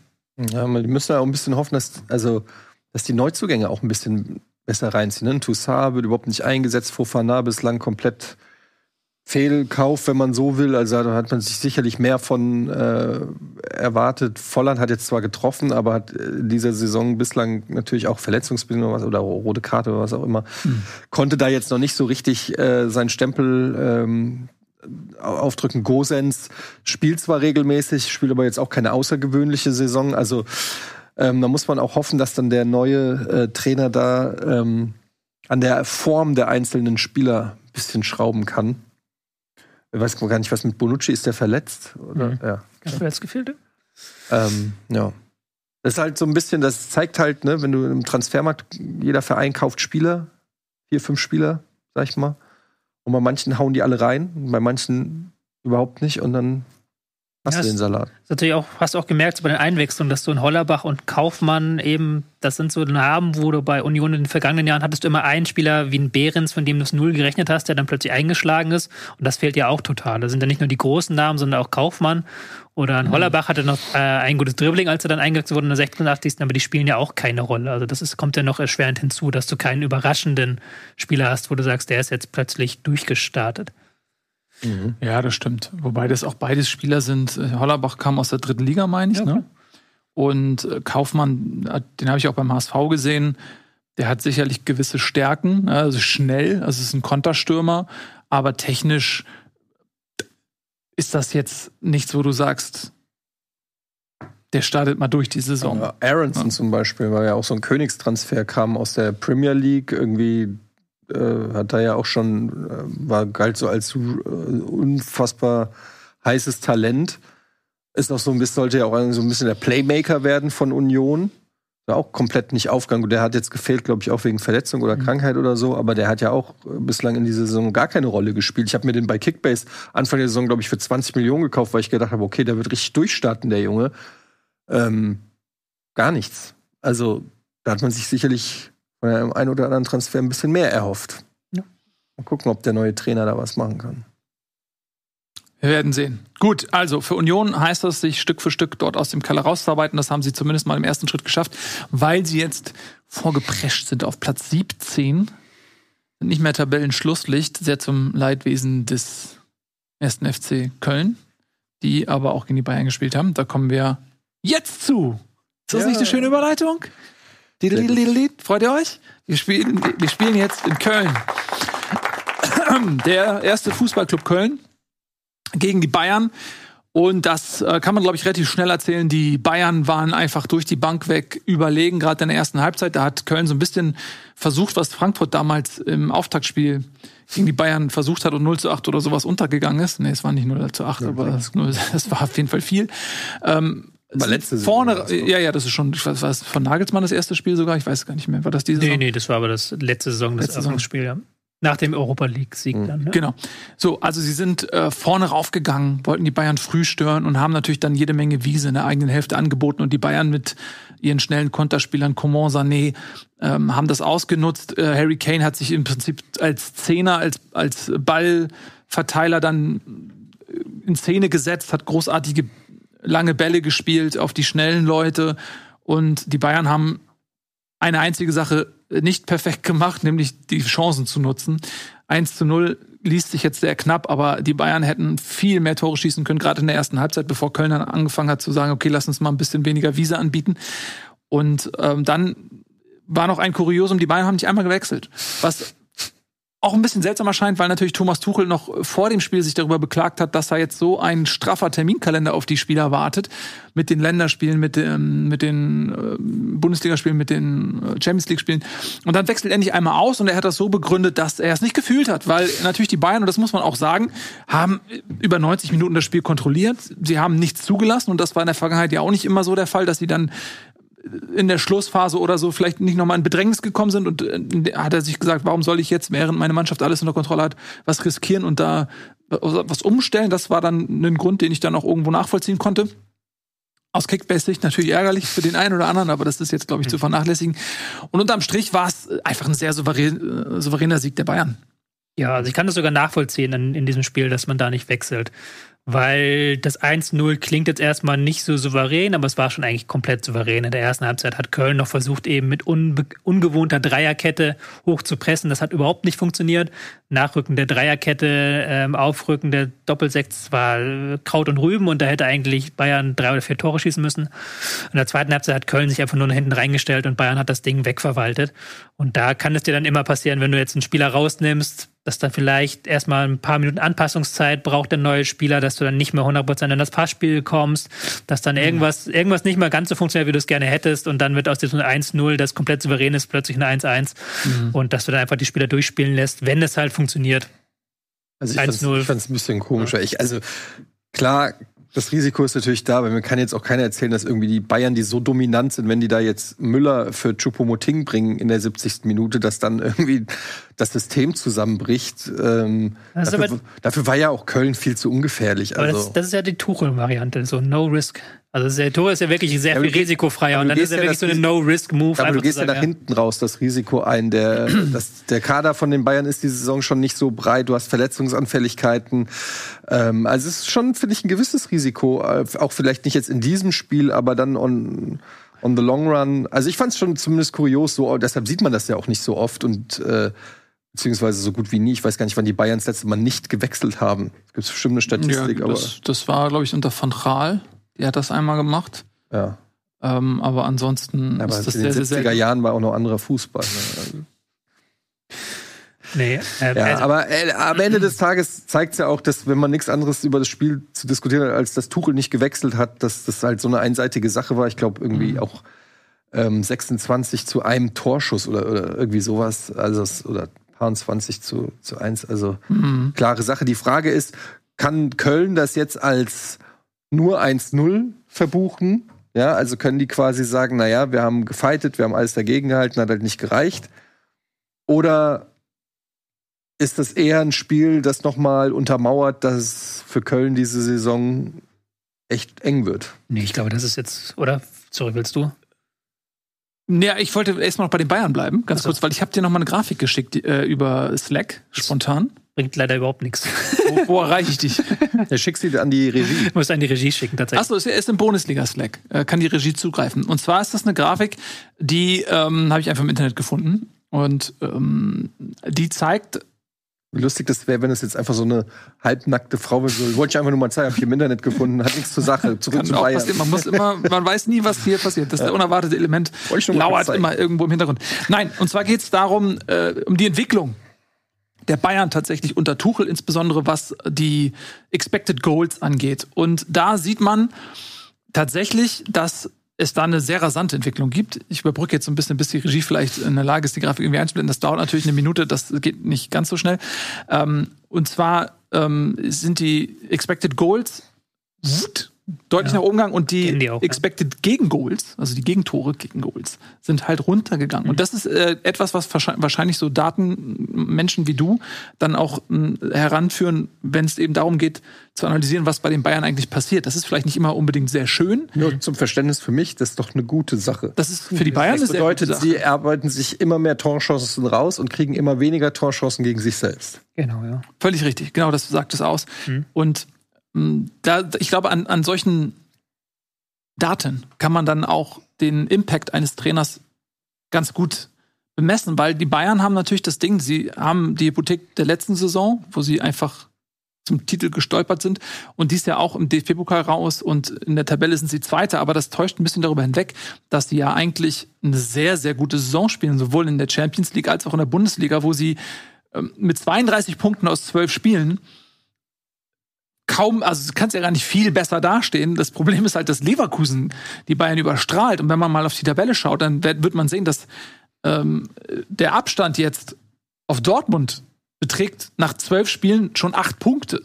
Der Abstand auf Leipzig beträgt neun Punkte. Mhm. Also das, ist, das sind ja schon Welten.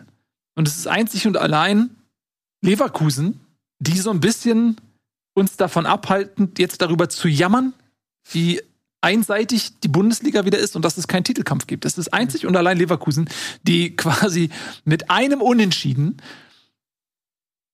sonst alles gewonnen, die einfach eine wahnsinnige Hinrunde spielen. Ja, wir, ähm, die, die Grafik zeigt ja vor allen Dingen, dass die Bayern sehr wenig Chancen zulassen. Also das ist ja die Kurven halt, die für die eigenen Chancen geht immer höher und die für gegnerische Genau. Chancen immer niedriger. Das hat er schon seit halt Tuchel damals begonnen hat, war das ja sein Weg, halt ein bisschen weniger Risiko einzugehen. Ähm, und das schaffen sie jetzt auch immer besser halt in eigene Chancen umzumünzen halt. Jetzt hat man wieder gegen Köln gesehen, die greifen sehr viel besser ähm, äh, Sie schaffen es sehr viel besser, schnell das Mittelfeld zu überbrücken, halt Rückfall der Harry Kane und Ah, dann eben da eben dann ähm, die Chancen nach vorne herauszuarbeiten. Ähm, die Grafik habe ich auch gesehen. Es ist natürlich insofern ein bisschen gemein, weil natürlich zuletzt die Gegner der Bayern auch sehr viel einfacher waren. Das muss man auch sagen. Der Spielplan hat es zuletzt sehr, sehr äh, leicht gemeint mit den Bayern, wenn man diese Grafik hätte halt, die dann über, äh, darüber funktioniert, dass immer die letzten fünf Spiele zusammenfasst. Da fällt jetzt halt auch so ein Spiel aktuell wie gegen Darmstadt rein und Darmstadt sich halt wirklich abschießen lassen mit 8 zu 0. Ähm, Klar, die letzten fünf Gegner wie Bayern, muss man mal kurz gucken, waren, glaube ich, da war nichts dabei, wo du jetzt sagen musst, das war jetzt ähm, extrem schwer zu, Mhm. zu knacken. Das war Mainz, Darmstadt, Dortmund, Heidenheim und eben jetzt Köln. Also und Dortmund kannst du da fast auch schon mit reinzählen mit ihrem traditionellen Problem gegen die Bayern. Ja, wobei die geht jetzt ein bisschen weiter zurück als nur fünf Spieltage. Ja klar, das, also das haben jetzt ja klar kam gerade so rüber, als wenn das nur die Nee, nee, letzten nee. fünf Spieltage Nein, nein, klar, aber jetzt, dass es jetzt gerade halt diese Kurve nach oben so ist, ist natürlich, Ja. weil jetzt die letzten fünf Spiele halt voll reinhauen. Die letzten fünf Spiele waren halt alle gegen, gegen relativ einfache Gegner. Wenn Genau. Ja. jetzt wieder dann ein Spiel kommt, wo sie wo dann wieder halt nur nur weniger Expected Goals machen, aber ja, das ist halt, das muss man halt ganz klar sagen, das ist Tuchels größte Sache, vor allem, dass dieser Expected Goals Against Wert massiv runtergefallen ist. Und dass sie kaum mehr Chancen zulassen, dass es sehr, sehr schwer geworden ist, sie ähm, zu bespielen und zu knacken. Und äh, dann können sie halt eben aus dieser guten Ordnung, aus diesem halbwegs guten Ballbesitzspiel immer wieder in Tempoangriffe reinkommen. Das war jetzt ja auch gegen Köln so, wo sie ja gar nicht die geilsten Angriffe aus dem Ballbesitz hatten, sondern wirklich nach Ballgewinn. Harry Kane lässt sie ein bisschen zurückfallen. Sie haben genaue äh, Ideen, wie sie dann in den Strafraum reinkommen sollen. Das ist halt, glaube ich, das der große springende Punkt. Die Ja. defensive Stabilität. Und das, genau, und das ist etwas, was, womit er auch die Champions League gewonnen hat. Ne? Also äh, damals mit Chelsea, dann im Finale auch gegen Manchester City, die natürlich nominell die bessere Mannschaft waren, aber da hat er genau auch äh, Manchester City den Zahn gezogen durch diese defensive Stabilität und dann mit einem Konter das 1-0 gemacht. Mm. Und das steht den Bayern, glaube ich, ganz gut zu Gesicht, weil das ist etwas, womit sie immer schon auch Probleme hatten. Ne? Diese Balance aus Offensive und äh, Defensive. Und da scheinen die auf einem ganz guten Weg zu sein. Und ich finde, möchte auch nochmal betonen, welche Rolle da auch ein Harry Kane spielt. Nicht nur wegen seiner Tore, sondern das hat man jetzt auch gegen Köln gesehen. Der ist ja nicht der schnellste, ne? So und das heißt, er versucht gar nicht in diesen Momenten einfach nach vorne zu laufen und zu sagen, ich bin jetzt in der Kontersituation der Zielspieler, ich will das Tor machen, sondern er weiß genau, Sané und Coman sind halt eh viel schneller. Der lässt sich fallen und der kann halt diese Pässe spielen. Ja? Der spielt aus dem Fußgelenk da die 40 Meter Pässe in den Lauch von einem Coman oder von einem Sané und äh, beteiligt sich auf diese Art auf das Spiel, äh, am Spiel. Und der hätte auch noch viel mehr Scorer sammeln können, wenn die ihre Chancen sozusagen gesammelt hätten, äh, genutzt hätten, die beiden. Also das ist nochmal ein Wert, den er auch quasi mit einbringt neben seinen Toren. Mhm. Das ist ein guter, sagst du. Das, ja, das ist ein guter. Es war ja auch jetzt nicht abzusehen, wie funktioniert das so in der Bundesliga. Ne, einige haben ja auch gedacht, Mensch, der braucht ein bisschen Zeit. Lewandowski meinte auch, man muss Geduld haben und so. Der, man kann nicht erwarten, dass er hier direkt meinen Rekord knackt und so. Ja, von wegen. Vielleicht ist die Bundesliga aber auch einfach nicht mehr so gut, wie wir immer dachten. Ja. Gleichzeitig ähm, ist das natürlich der Fluch der guten Tat bei den Bayern, dass man so einen Sieg gegen Köln oder jetzt auch gegen Darmstadt oder Heidenheim, das ist ja nichts, wo man sagt, geil, Bayern haben das jetzt weggerockt, sondern das ist ja eine Pflichtaufgabe. Bei mir hängt halt immer noch das Pokal aus, so ein Stück weit danach, dass ich mhm. sagen würde, das ist jetzt nicht die geilste Saison. Das fließt da übrigens auch nicht rein. Also das sind jetzt, ist, Pokal gibt es, glaube ich, keine Expected Goals Werte. Ich glaube, das Spiel ist da nicht mit drin. Champions League ist mit drin. Champions League ist mit drin, aber das Pokalspiel ist ja das, wo, was ja dann ein bisschen den, den ähm, Ausblick trübt. Weil natürlich, das muss man ja im Vergleich zu Nagelsmann sagen, diese ähm, extremen Ausschläge gibt es nicht mehr. Dass du plötzlich mhm. irgendwie ein Spiel in Frankfurt, haben sie, glaube ich, zwei 1 letzte Saison verloren oder gegen äh, Gladbach, sodass du diese Aussätze hast du momentan nicht als Bayern-Sicht. Aber die hattest du halt im Pokal. Ja. Wo du halt dann jetzt das aus bist, wo du halt raus bist. Ja, genau. Da haben sie auch ein bisschen durchgerotiert, ne? Ja, klar. Ähm, da haben sie wahrscheinlich, deswegen wechselt er jetzt nicht mehr aus, weil im Pokal ging das nämlich äh, böse nach hinten los. Aber Saarbrücken äh, selber schuld, wenn du Saarbrücken genau. unterschätzt. So. Äh, dazu wollte ich eine Sekunde sagen. Ja. Ähm, ist natürlich auch jetzt, jetzt haben sie Kopenhagen, Champions League sind sie, glaube ich, schon weiter. Also ja. das ist auch ein komplett egales Spiel. Da wird die B11 ja. spielen, dann jetzt gegen Union äh, Pokal ist dann die Woche darauf nicht, also konnte man jetzt auch mal durchspielen lassen, weil du weißt, jetzt wird es ein bisschen, zumindest ein bisschen wieder leichter im Vergleich zu denen, wie es vor der Länderspielpause war. Ja. Also nicht jedes, jede englische Woche und die beiden englischen Wochen, die du hast, kannst du auch sagen, hier, gebe ich mit der B11 ran. Genau. Und es scheint so, dass er für die Bundesliga dann auch, sag ich mal, auf den meisten Positionen auch eine Stammelf gefunden hat. Jetzt hat Choupo-Moting durchgespielt. Das ist jetzt vielleicht eigentlich eine Musiala-Position. Thomas Müller saß auch 90 Minuten auf der Bank, aber ansonsten scheint es schon so zu sein, dass ähm, Coman, Sané, Nabri da vorne wahrscheinlich dann ähm, Musiala auf ja. der 10, ansonsten Kimmich, Goretzka, dann hast du äh, Masraui oder Leimer mhm. als Rechtsverteidiger, was und dann in der Innenverteidigung, wo du zwei aus drei, wenn alle fit sind, wählen kannst. Ansonsten steht die Elf. Ähm, ja, scheint auch eine, äh, vielleicht weniger auf Rotation zu setzen, sage ich mal, als, als andere Trainer. Gut, Du hattest noch was über Köln gefragt. Jetzt habe ich natürlich jetzt lange noch mal so ein. Nee, ich hatte nur, ich überlege halt, weil bei so einem 1-0 gegen die Bayern kann man ja immer auch deuten als, ja, war ja, wir haben uns nicht abschießen lassen, wir haben gut gefeitet, kann man ja als positiven Impuls nehmen. Aber das Spiel war so einseitig, dass ich mir halt nicht sicher bin. Nimmt man das Ergebnis und sagt nur 0-1 oder nimmt man den tatsächlichen Spielverlauf und sagt, es hätte auch 7-0 ausgehen können? Ähm, ich frage mich halt einfach, was, was bei, äh, also wie Kölner unten also gucken, wieder rauskommen will. Wir gucken mal auf den Spielplan. Ja. Nächste Woche auswärts gegen, in Darmstadt. Dann zu Hause gegen Mainz. Dann noch gegen Freiburg ein Spiel und dann noch auswärts bei Union Berlin. Und das sind jetzt da drei von vier Spiele gegen Teams, die, die da ganz, ganz, ganz unten mit drin hängen. Also da kannst du dir, glaube ich, aus Kölner Sicht schon sagen, dass dieses Bayern-Spiel fast egal ist. Weg damit. Mhm. Ähm, 0-1, wir haben, sie haben Dreierkette ausprobiert, das hat semi-gut funktioniert, mussten jetzt in den nächsten Spielen nicht unbedingt wieder darauf zurückgreifen und dann halt jetzt volle Pulle auf Darmstadt. Kannst du sagen, okay, wir haben uns das ähm, Torverhältnis nicht kaputt gemacht, ist ja auch immer ganz gut. Darmstadt lässt grüßen. Mhm. Ähm, von daher kannst du dir das komplett egal eigentlich, glaube ich, aus Kölner Sicht. Das ist jetzt nicht das Spiel, was irgendeiner da großartig betrauern wird oder wo jemand länger als fünf Minuten drüber nachdenkt. Ja. Das war, glaube ich, mit Abpfiff vergessen. Das glaube ich auch. Da ist man glimpflich davon gekommen.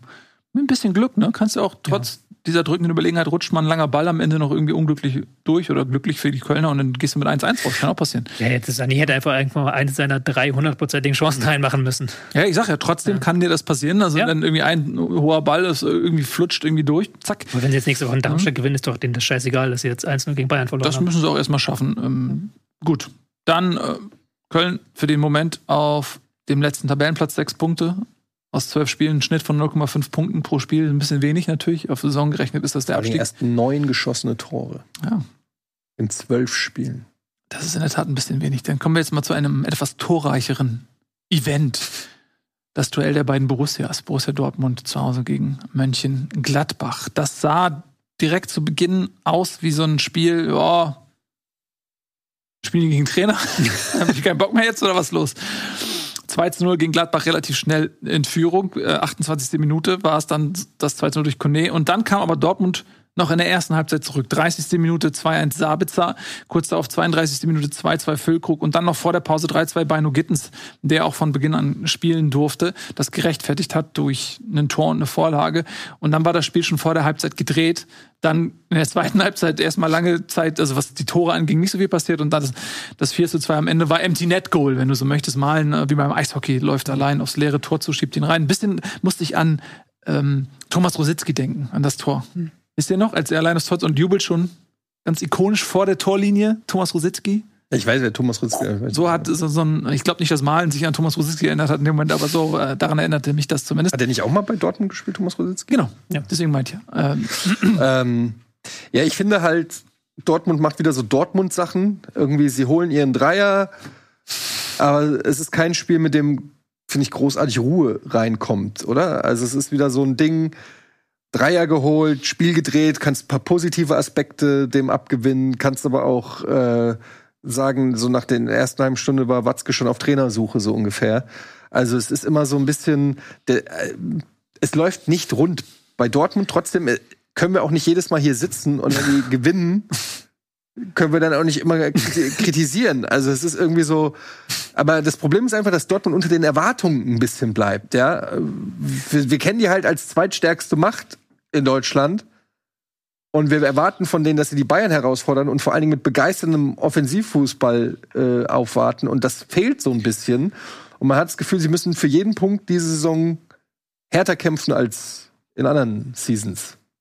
Es ist vor allen Dingen auch so interessant, dass halt noch vor dem Spiel halt gesagt wurde, wir müssen jetzt die Reaktion zeigen auf dieses 2-1 gegen den VfB Stuttgart. Wir müssen jetzt die Reaktion zeigen und wir müssen jetzt äh, gerade Anfang wach sein. Dann liegen sie 2-0 hinten, drehen das Spiel dann noch auf 4-2 und jetzt soll wieder alles gut sein. So, wo ich mir denke, naja, aber jetzt kommen doch die Wochen der Wahrheit. Jetzt geht's doch erst richtig los. Also gegen Gladbach war Pflichtsieg, jetzt kommt Bilan, Leverkusen, Stuttgart, Pokal, Leipzig, äh, PSG. Das sind die nächsten fünf Gegner. Also ja. schon. Das ist hammerhart. Das ist hammerhart. Was würdest du denn sagen? Also Bino Giddens wurde ja von den Fans auch viel verlangt, dass, dass sie nicht verstehen, dass der irgendwie Adeyemi immer Spielzeit kriegt und Bino Giddens nicht und so.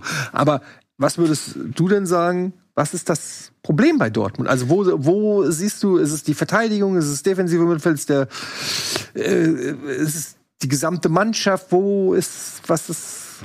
Das Problem ist, ähm, schwierig zu benennen, weil es nicht, nicht so ist, dass du sagen kannst, wenn sie das jetzt besser machen würden, dann wäre morgen alles gut.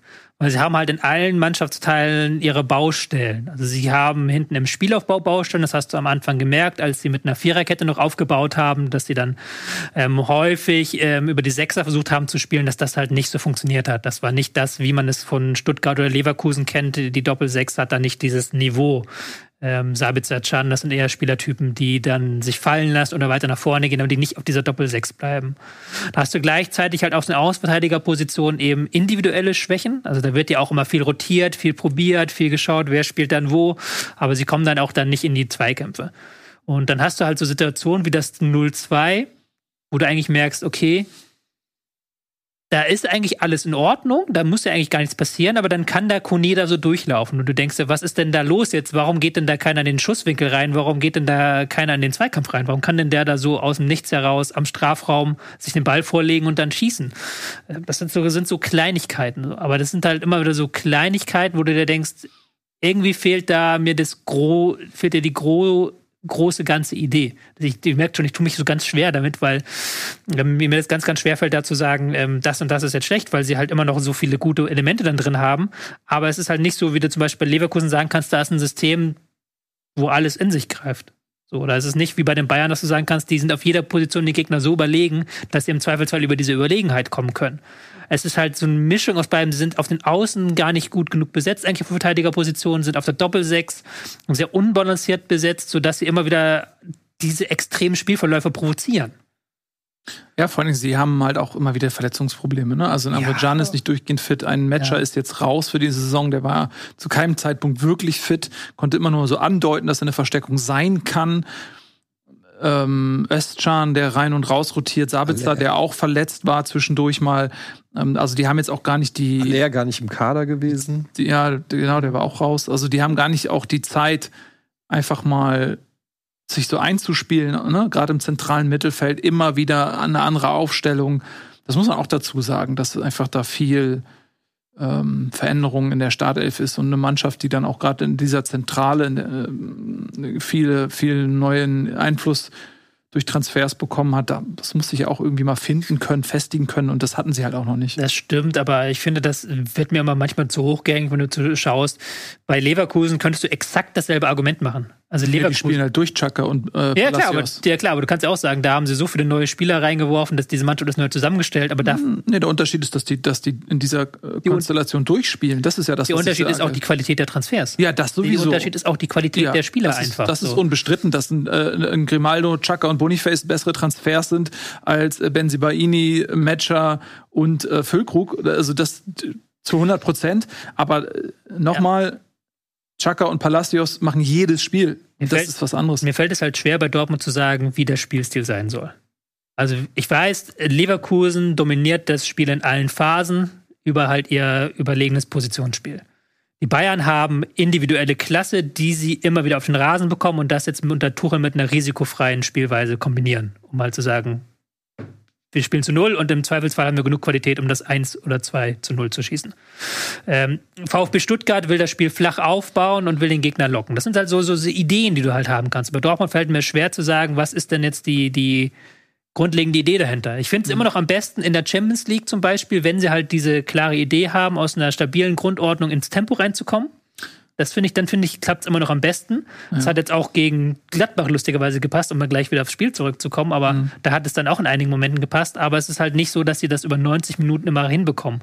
Und ich glaube, das ist ja auch noch das zweite große Thema, was ja Dortmund in dieser Saison plagt. Sie kriegen es nicht über 90 Minuten hin. Mhm. Sie kriegen halt zu häufig, haben sie dann den falschen Plan, mit dem sie ins Spiel starten. So, dieses, sie haben einen 4-2-Aufbau gehabt, das hat nicht funktioniert, haben dann nach 20 Minuten auf Dreierkettenaufbau umgestellt, das hat funktioniert. Aber dann musst du dich natürlich auch fragen, wieso gehst du mit dem falschen Plan rein? Also das ist natürlich im Nachhinein immer so eine Betrachtung, aber dann, wenn der eine Plan funktioniert, der andere nicht, dann musst du dir auch fragen, wieso nimmt er nicht gleich den richtigen Plan? Wieso müsste er erstmal 0-2 hinten legen? Um ja nicht das erste Mal, dass das ist nicht das erste Mal, genau. Ne? Genau. Und ich weiß auch nicht, inwieweit dieses Spiel jetzt taugt, um da jetzt großartig, das springt Ruhe rein, weil man kann ja auch sagen, es gibt immer noch einen Gegner. Und ich habe Gladbach in diesem Spiel auch nicht verstanden. Also ich habe Gladbach in diesem Spiel nicht verstanden, weil die haben halt, gehen da 2-0 in Führung, stehen am Anfang eigentlich total passiv, machen dann zwei Chancen, zwei Tore und wollen dann plötzlich mitspielen. Wo du dir denkst, wieso wollt, geht ihr jetzt nach vorne? Wieso lasst ihr euch beim Stand von 2-0 direkt nach dem Treffer so auskontern? Wieso, wie, wie kann das denn sein? Wieso lasst ihr denn die dann ins Spiel zurückkommen? Wieso geht dann Kone beim Stande von 2 zu 2 am eigenen Strafraum ins Dribbling gegen drei Mann? So, so, so solche völlig einfachen Fehler, wo man auch sagen muss, Gladbach hat auch Dortmund ein Stück weit eingeladen, wieder ins Spiel zurückzufinden. Mhm. Also konnten mit dem 2-0 nicht wirklich umgehen. Nee, also ich hatte das Gefühl am Anfang, dass sie sehr passiv gespielt haben, hat mich schon so gewundert. Hupsala, 5-3-2 da, die stellen sich ja sehr tief rein da teilweise, haben da sehr tief abgewartet, haben dann aber auch wirklich mit diesem einen wirklich geilen Pass vom Player auf Reiz und einem tollen Laufweg mhm. von Reiz dann dieses 1-0 gemacht, dann das 2-0 so ein bisschen mit einem Gewaltschuss von Kone, mhm. was für ein krasser Schuss ja, ja. So, aber danach haben sie plötzlich offensiver gespielt als davor weil sie vielleicht gedacht haben, okay, machen wir jetzt das dritte Ding, um das zu beenden oder weil, ja, weil du dann, äh, guck mal, das ist so Tobi, ich als jemand, der ja. auch viele Jahre einfach ähm, auf Kreisliga-Niveau performt hat. Äh, JSG Andorf Brittling. JSG Andorf Brittling. Und äh, das ist halt, du kriegst halt in so einem Moment äh, so, so eine Blutlust. Wenn ja. du 2-0 führst, ich erinnere mich zum Beispiel damals gegen SV Ochtmissen damals, du gegen führst gegen und wen? denkst, jetzt macht's richtig Spaß, SV Ochtmissen. Ah. Jetzt macht's richtig Spaß. so, und jetzt du führst 2-0 und jetzt, du bist ja Fußballer. Und du willst dann in dem Moment Instinkt mehr. Fußball. Ja, ist so. Du sagst in dem Moment, du, du, äh, es ist unglaublich schwierig dann, wenn du in dieses Fußballlust, wenn du in die Fußballlust reinkommst. Rausch. Rausch. Taktische Ketten noch zu respektieren, ja. sondern in dem Moment fliegst du, du denkst so geil, es läuft, du hast richtig Bock auf Fußball und, und, und du musst dich ja sich zurücknehmen und sagen, nee, nee, vorsichtig bleiben, bla, taktische, äh, und ich glaube, dass da sind sie von der Fußballlust übermannt worden und haben dann natürlich Lücken gelassen und taktische. Ich wünschte, die Eintracht offenbar. hätte manchmal deine Leidenschaft. Eine Fußballleidenschaft. Was willst war, du tun? Das war auf jeden Fall, im Nachhinein wurde mir dann erstmal Dortmund in der Anfangsphase zu schlecht geredet, weil sie da eigentlich bis auf diese zwei Tore nicht viel zugelassen haben, aber danach auch zu gut geredet, weil es ist immer noch ein Gegner da auf dem Feld. Und wenn du natürlich dann war ein sehr schöner Angriff zum Beispiel zum 2-1 mit zwei, drei Pässen die Abwehr ausgespielt, aber da musst du natürlich auch eine Abwehr mitmachen, dass du halt mit so einer Verlagerung die gesamte Abwehr ausspielen kannst. Ähm, genauso eben dann bei diesem 3 2, was dann aus einem zwei Ballverlusten der von Gladbach provoziert wird, wo Dortmund wirklich das gut gemacht hat und dann auch erst gut im Pressing war auf dem Flügel, gut den Gegner da rausgelenkt und dann attackiert hat und dann auch bei Kone nachgesetzt hat. Aber das musst du auch als Gladbach nicht so spielen. Da kannst du als Kone dann den Ball zum Torwart zurückbringen, der schießt den weg oder davor halt nicht den völlig erwartbar zu pressenden Pass auf den Flügel spielen. Also da spielt auch immer ein Gegner ein Stück weit mit, wenn du halt ein 2-0 verspielst. Ja. So oder so. Die Ausgangssituation bei Dortmund bleibt gleich. Man ist irgendwie so grundkritisch und unzufrieden und mäkelig und irgendwie läuft es nicht so richtig. Trotzdem schaffen sie es trotz dieses Negativgefühls auch vorne dran zu bleiben und die Punkte irgendwo zu holen. Sie sind jetzt immerhin auf Platz 4. Sie haben den Schnitt von 2,0, was in Ordnung ist. Wenn du es auf die Saison rausrechnest, sind das 68 Punkte. Das, aber? Mhm. Ja, ich weiß, aber genau das ist ja das, was ich versuche zu sagen. Es ist immer das Aber, egal was man sagt. Es ist immer so ein gefühltes Aber. Naja, einfach, ja? weil wenn wir nochmal die Tabelle uns zu Gemüte führen, dann sehen wir halt, und wir sind uns ja alle einig, dass Dortmund Champions League spielen muss. Und da muss man sagen, wenn Stuttgart es gibt ja immer, sagen wir ja jedes Mal, es gibt so diese eine Mannschaft, die sich da oben reinwieselt. Letzte, letzte mhm. Saison war es Union, diese Saison ist Stuttgart. Und ähm, da hast du natürlich auch gerade mit Leipzig noch jemanden im Nacken. Also wenn man mal davon ausgeht, dass ähm, die Champions League-Plätze zwischen Leipzig, Dortmund, Stuttgart, Bayern und Leverkusen dieses Jahr. Kannst du Frankfurt noch mit reinnehmen? Komm, trau dich. Ja, mal gucken, was im, in der Winterpause passiert. Aber äh, auf jeden Fall ist das schon so ein, so ein Thema, äh, die sind näher dran an der Euroleague als an der Champions League. Nee, das stimmt nicht. Sie sind ja auf dem Champions League Blatt. Aber ihr wisst, was ich meine. Also diese, diese Gefahr, Euroleague zu spielen, die ist nun mal immanent. Und das kann halt passieren. Ja. Und das ist eigentlich das, was wahrscheinlich auch so gerade im Umfeld vom BVB ähm, gerade nicht zu Freudensprüngen. Vor allem, wir haben es jetzt gerade gesagt, nicht? es ist jetzt wirklich die Woche der Wahrheit. Sie können sich ja jetzt tatsächlich schon mit einem Sieg in Milan, glaube ich, qualifizieren, sind dann auch, glaube ich, qualifiziert ja, für das also Achtelfinale, wenn ja. sie das Ding gewinnen. Also das ist ja schon mal eine sehr, sehr gute Ausgangslage, die sie da haben. Aber in der Bundesliga jetzt wieder gegen Leverkusen, auswärts in Leverkusen kommende Woche, dann halt noch gegen Leipzig zu Hause, ähm, dann noch zum Ende des Jahres nochmal Augsburg und Mainz. Aber das sind jetzt halt auch zwei in der Bundesliga sehr, sehr harte Spiele. Und gerade jetzt kommende Woche gegen Leverkusen, das wird ein sehr, sehr interessantes Spiel. Ich sehe da noch nicht, wie Dortmund da großartig nach diesem auch wichtigen Spiel gegen Milan. Leverkusen ist in der Europa League weiter. Die werden da elf Spieler aufstellen, von denen wir teilweise gar nicht wussten, dass sie existiert haben, weil die brauchen ja auch nicht mehr. Und da sehe ich noch nicht, dass Dortmund da gewinnt. Und dann haben wir plötzlich wieder den nächsten Krisentalk in der Bundesliga. Aber weißt du was? Das ist ja das Tolle. Wir wissen nicht, was morgen sein wird. Es kann auch anders kommen. Ja? Die äh, kommen in der Champions League weiter. Und wenn Dortmund in dieser Gruppe weiterkommt, mit Paris Saint-Germain, mit Newcastle und mit Milan, das ist eine Bombenleistung, ja. in dieser Gruppe weiterzukommen. Und die sind derzeit Tabellenführer sogar in der Gruppe. Sie können sogar Tabellenerster werden. Also es, es kann. Also, hallo? Ja. Wie krass ist das denn? Genauso gut kann es auch sein, dass die noch ausscheiden und dass die gegen Leverkusen und Leipzig verlieren und dann ist es, wir wissen es nicht. Das, das, ist das Tolle. Die Wahrheit wird wahrscheinlich in der Mitte sein. Das ist ja das Schwierige. Du kannst ja auch Dortmund, das hat der Etienne schon gesagt, man kann ihnen ja nicht eine Krise so richtig andichten. Und er, Watzke hat es natürlich wieder übertrieben gesagt auf der Jahreshauptversammlung. Er hat ja auch recht, dass da manchmal zu negativ geredet wird, weil gucken wir das an. Champions ich, League, ich glaube, weiter. bei Dortmund ist noch keine Krise, aber es herrscht eine gewisse Angst, dass eine Krise kommen könnte. Ja. Und das spürst du halt so ein bisschen. Aber auf der anderen Seite, ne, Nils sagt gerade, es ist alles so, das ist das Schöne, dass wir es nicht wissen, weil nur mal vor, nur mal angenommen, wir, du hast gerade gesagt, es kann alles ganz schlimm werden. Es kann aber auch sein, Champions League weiter und dann ähm, hauen die Leverkusen weg in der Liga und alle sagen, hier, Dortmund ist back on the map. Und äh, dann reden wir nächste, äh, reden wir in zwei Wochen oder wann äh, reden wir hier wieder komplett anders. Das ist das Schöne, dass Dortmund momentan noch nicht so richtig greifbar ist. Dass wir, und das geht den Fans wahrscheinlich auch so. Was ist mit Dortmund? Wo stehen die diese Saison? Was ist mit euch? Entscheidet euch mal. Es gibt einen Indikator, finde ich, der so ein bisschen vielleicht auch diese, diese Skepsis in Zahlen ausdrückt, und das ist das Torverhältnis. Wenn du mal guckst, können wir mal die Tabelle kurz nochmal einblenden, was die da vorne alle für ein Torverhältnis haben. Dann siehst du die Leverkusen, klar, plus 27, Bayern plus 34, aber auch Stuttgart plus 16, Leipzig plus 17 und Dortmund da so in dieser Phalanx plus 6. Ja, da sieht man schon, die ganz große Souveränität war da nicht dabei, weil wenn du mit einem Schn- Schnitt von 2,0 plus 6 Torverhältnis hast, das, dann zeigt schon, das war einige Male verdammt knapp. Ja, und äh, nicht so, dass sie jedes Spiel irgendwie rechtzeitig zumachen und so. Und das, das finde ich, ist immer so, ein, so noch so ein kleiner Hinweis, ähm, weil sie jetzt ja auch nicht so, die so eine krasse Ergebnismannschaft sind, so wie damals Schalke, als sie Vizemeister wurden, ja, unter Tedesco, als sie da jedes Spiel 1-0 gewonnen haben, wo du sagst, okay, das ist, das ist Teil des Systems, ne? Das Torverhältnis muss nicht gut sein, aber das ist ja nicht das, was Dortmund spielt, sondern Dortmund ist ja eigentlich etwas, was man mit vielen Toren verbindet. Was, war- was war dazu? Was war da gerade? Ich, ich habe mich so weit vorgelehnt, dass ich irgendwann bei dir im Bild gelandet bin. Aber das ist doch nicht schlimm. Bleib bei mir im Bild, ist doch gut. Hi, na? Butschi, butschi, butschi, butschi. Ja, nicht das Bundesliga-Logo essen. Das brauchen wir noch. ich habe so Rückenschmerzen, deshalb ich. Also, Soll ich, massieren? soll ich dir dich mal einrenken? So chiropraktisch. Kannst du das? Nee, ich hab mal im Fernsehen gesehen. Ja, krieg mal ein Tutorial-Video angucken. Ja, einfach, man muss den Rücken biegen, dann macht's knack. was soll schon, was kann da schon schief. Nix, gehen? oder? Die Wirbelsäule hält was aus. Ja. Gut, also äh, Dortmund und Gladbach trennen sich 4 zu 2. Wir reden wie immer wieder mehr über Gladbach, äh, mehr über Dortmund, weniger über Gladbach, aber du hast auch ein bisschen äh, Gladbach auch, äh, finde ich, analysiert, was die Gladbach- falsch gemacht haben Ja, nach ist, dem das 2 tut uns 0. auch manchmal leid, weil die, jetzt, diese Saison sind es die Gladbach-Fans, die so ein bisschen ähm, ja. sich beschweren, was auch richtig ist, ist natürlich eine Mannschaft, die im Niemandsland der Tabelle steht und aber auch immer mit ihrer Leistung so ein bisschen Fragen aufwirft. Weil die haben sehr viele spektakuläre Spiele. Ich habe mal das Gefühl, dass die nicht so stabil sind, aber dass die Tempo auf den Rasen bekommen. Mir gefällt Player so in der Rolle, die er aktuell spielt, auch immer als mitspielender Stürmer.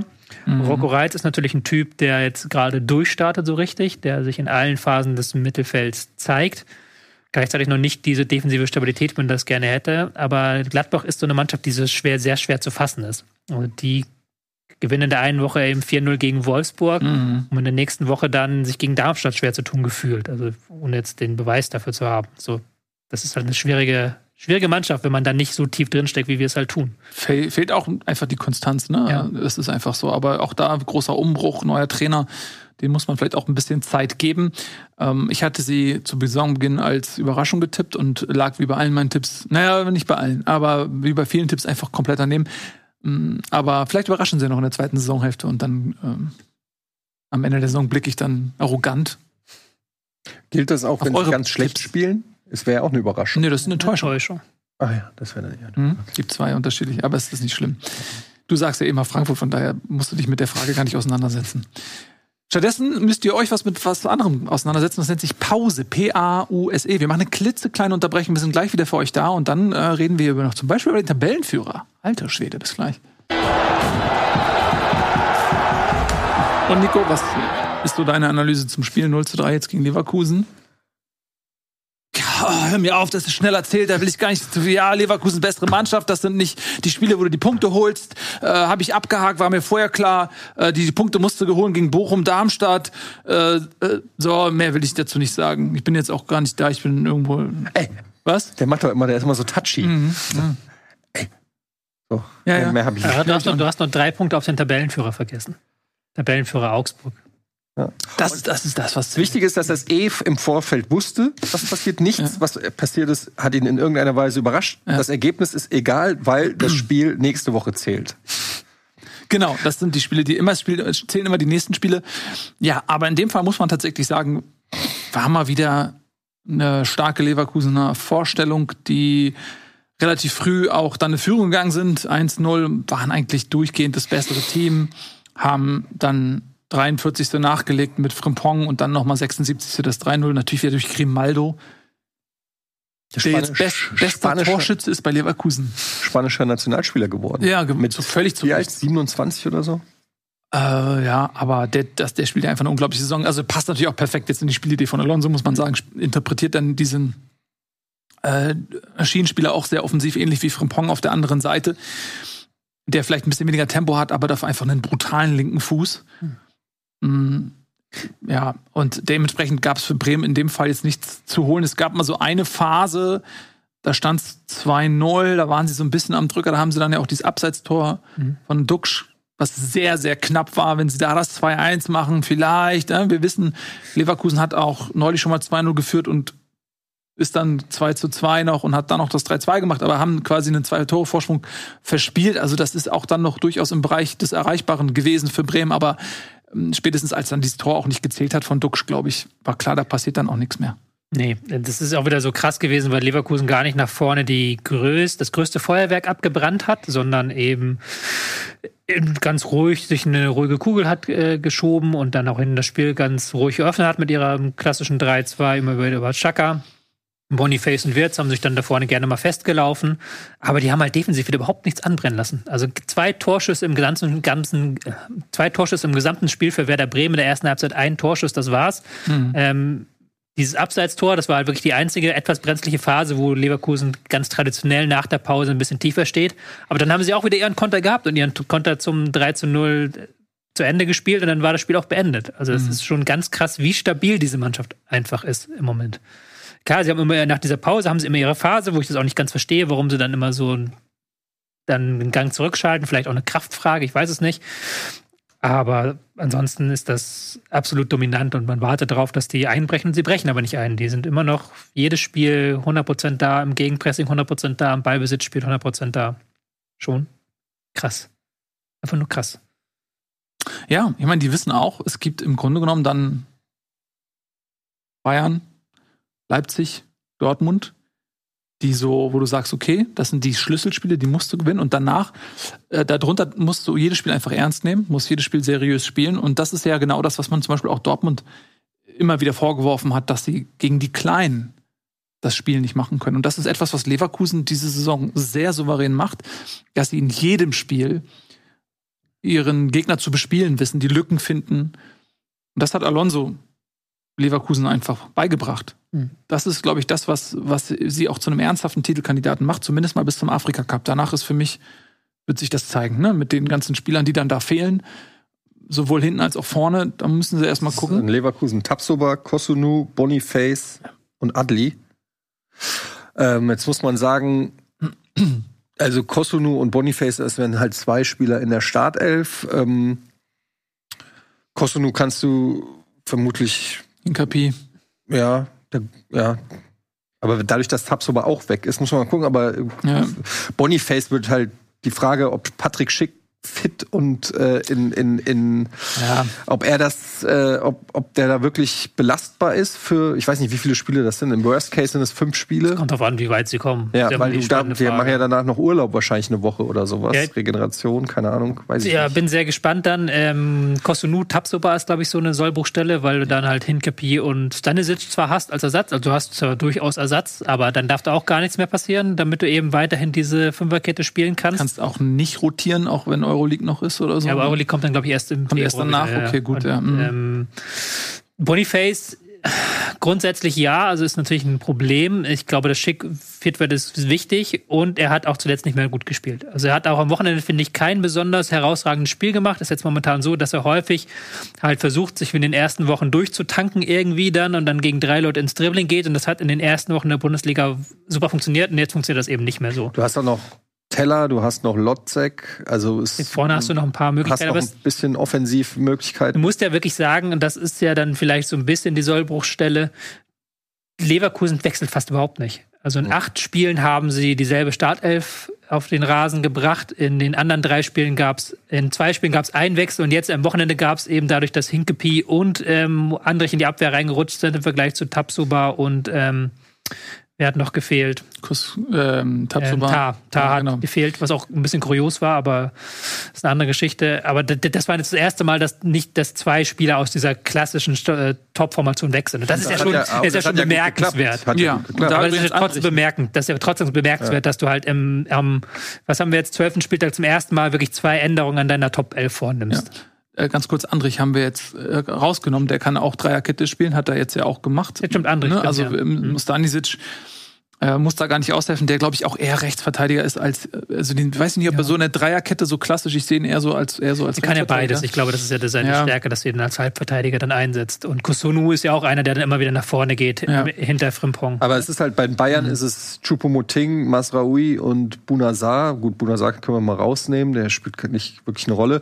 Masraoui natürlich schon wichtig jetzt, ähm, und Chupomoting halte ich aber auch für kompensierbar für drei, vier Spieltage. Du kannst, kannst es ja jetzt ganz unabhängig vom Afrika Cup erzählen, das ist natürlich schon eine enorme ähm, Leistung braucht, mit derselben Elf eine ganze Saison durchzuspielen in drei Wettbewerben, um dann eben auch durchgehend auf dem Niveau zu bleiben. Das ist ja, glaube ich, die, die große Frage, ob, sie, ob ihnen das gelingt und ob dann, wenn sie dann andere Spieler äh, reinbringen, das hat man auch schon im Pokal gesehen, auch in der Europa League, dann ist es nicht ganz dieses Mega-Niveau, das sie jetzt haben, mit dieser Elf halt.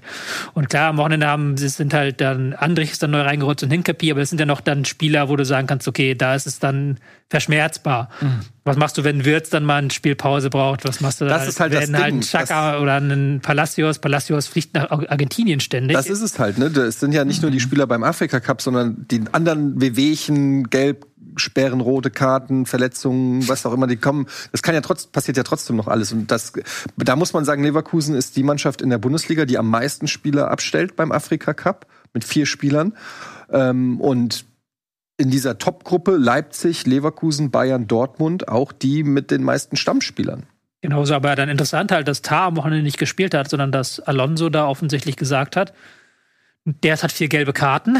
Jetzt steht das Spiel gegen Dortmund an die Woche danach. Ähm, Andrich kommt vielleicht mit guter Form oder auch mit guter Laune von der Nationalmannschaft, wo er zwar nicht nichts gewonnen hat, aber debütieren durfte. Das ist vielleicht doch mal eine, eine, eine Idee, das auszuwechseln. Also auch da, äh, Alonso versucht sich da immer wieder.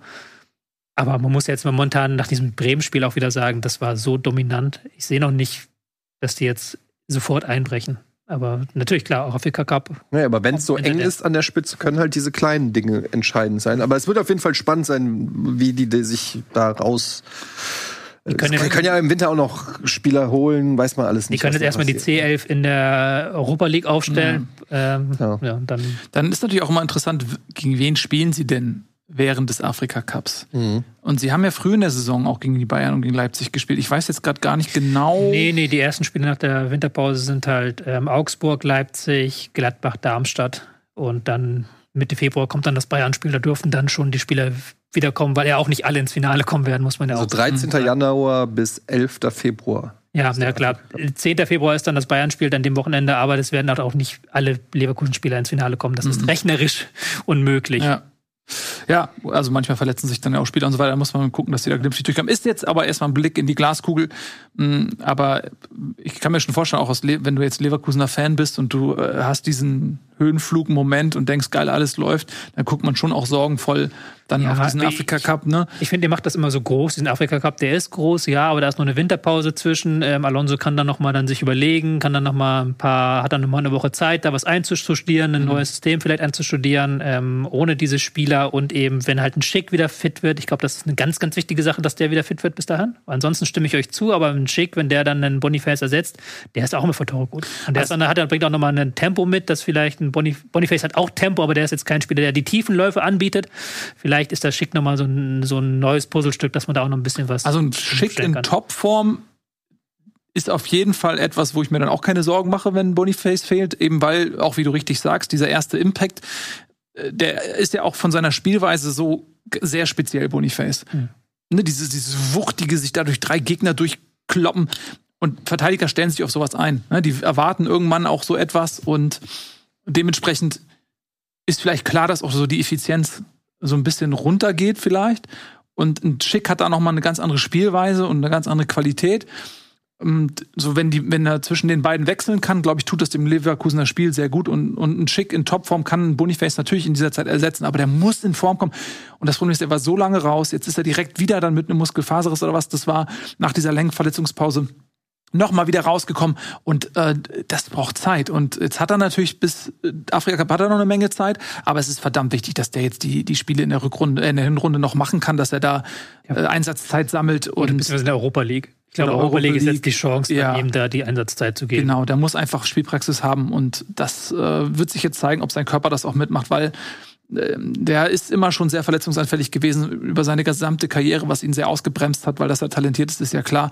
Man hat mal gesehen, als er mal in Leverkusen fit war, zu was er dann auch imstande ist. Und dann kommt ihm sein Körper wieder dazwischen. Und das ist so ein bisschen schade. Mal gucken, darauf wird es ankommen. Ja, also Leipzig hat dann damals nicht umsonst gesagt, sie nehmen ihn nicht.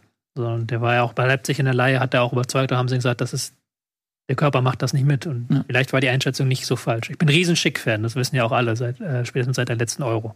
Aber der ist halt eben, hat einen Glaskörper, so wie traurig Es das gibt ist. so Spieler, die, ja, auch die beiden Matcher-Brüder, ne, das ist leider dann irgendwie ver vermutlich so ein Ding, was in den Muskeln verankert ist, weiß man auch Und nicht. dann hast du so Thomas Müller, der gefühlt noch nie verletzt war. Ja, Einfach so Baumstämme als Muskelfasern hat oder so Baumwurzeln. Ja, und dann gibt's andere Leute, so Olmo, der tritt einmal falsch auf den Grashalm und es fällt drei Wochen aus mit Muskelfaser. Das ist leider so. Ja. ja, absolut richtig. So, aber Leverkusen bleibt weiter souveräner Tabellenführer und man kann das gar nicht hoch genug bewerten. Einfach einen Unentschieden gegen die Bayern, ansonsten alles gewonnen. Das ist wirklich eine Wahnsinns-Hinrunde. Und ähm, ja, wie gesagt, die, die Großen sind ja bis auf Dortmund auch schon gespielt. Ne? Und Stuttgart haben sie, glaube ich, auch noch. Also, aber Das Stuttgart haben sie auch noch, das wird das wahre Topspiel. Das wird das wahre Spiel, genau. Aber das ist schon trotzdem wirklich beeindruckend. Gut, Woche um Woche ähm, versuchen wir die, die äh, Superlative zu bemühen, aber das ist dann auch verdient, wenn man so spielt wie Leverkusen derzeit. Wer ganz anders spielt als Leverkusen derzeit, ist Leipzig. Die da oben auch mit drin sind. Und ich habe vor dem Spiel schon so ein Gefühl gehabt, so, ach, ich, irgendwie habe ich das Gefühl, da ist schon wieder gegen die Kovac Wolfsburger, irgendwie wird das, irgendwie wird das nix. So war mein Gefühl für, für Leipzig. Und das wurde auch bestätigt. Sind sie nicht im Pokal auch rausgeflogen gegen Wolfsburg? Yep. Und das war wieder so ähnlich. Das war eigentlich unnötig, ne? Mm, Es war nicht so, das ist nicht so, dass Wolfsburg irgendwie gut, also zauberhaft gespielt hat.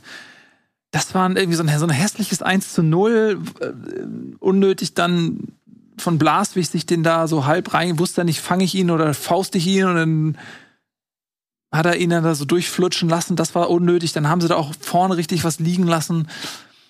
Chancen hatten sie durchaus, ne? Haben immer wieder auch für Unruhe sorgen können, dadurch äh, Openda, durch Xavi. Aber äh, die Effizienz fehlte vorne, dann haben sie die Dinger nicht gemacht. Und dann verlieren sie das Spiel 2-1. Was war nicht schön anzusehen, aber irgendwie ist Wolfsburg deren Kryptonit diese Saison offensichtlich. Ja, Niedergekämpft. Niedergekämpft. Also so ein klassisches Kovac-Spiel, wo du Ja, sagst, die sind uns spielerisch überlegen, aber äh, wir sind der unangenehmere Gegner.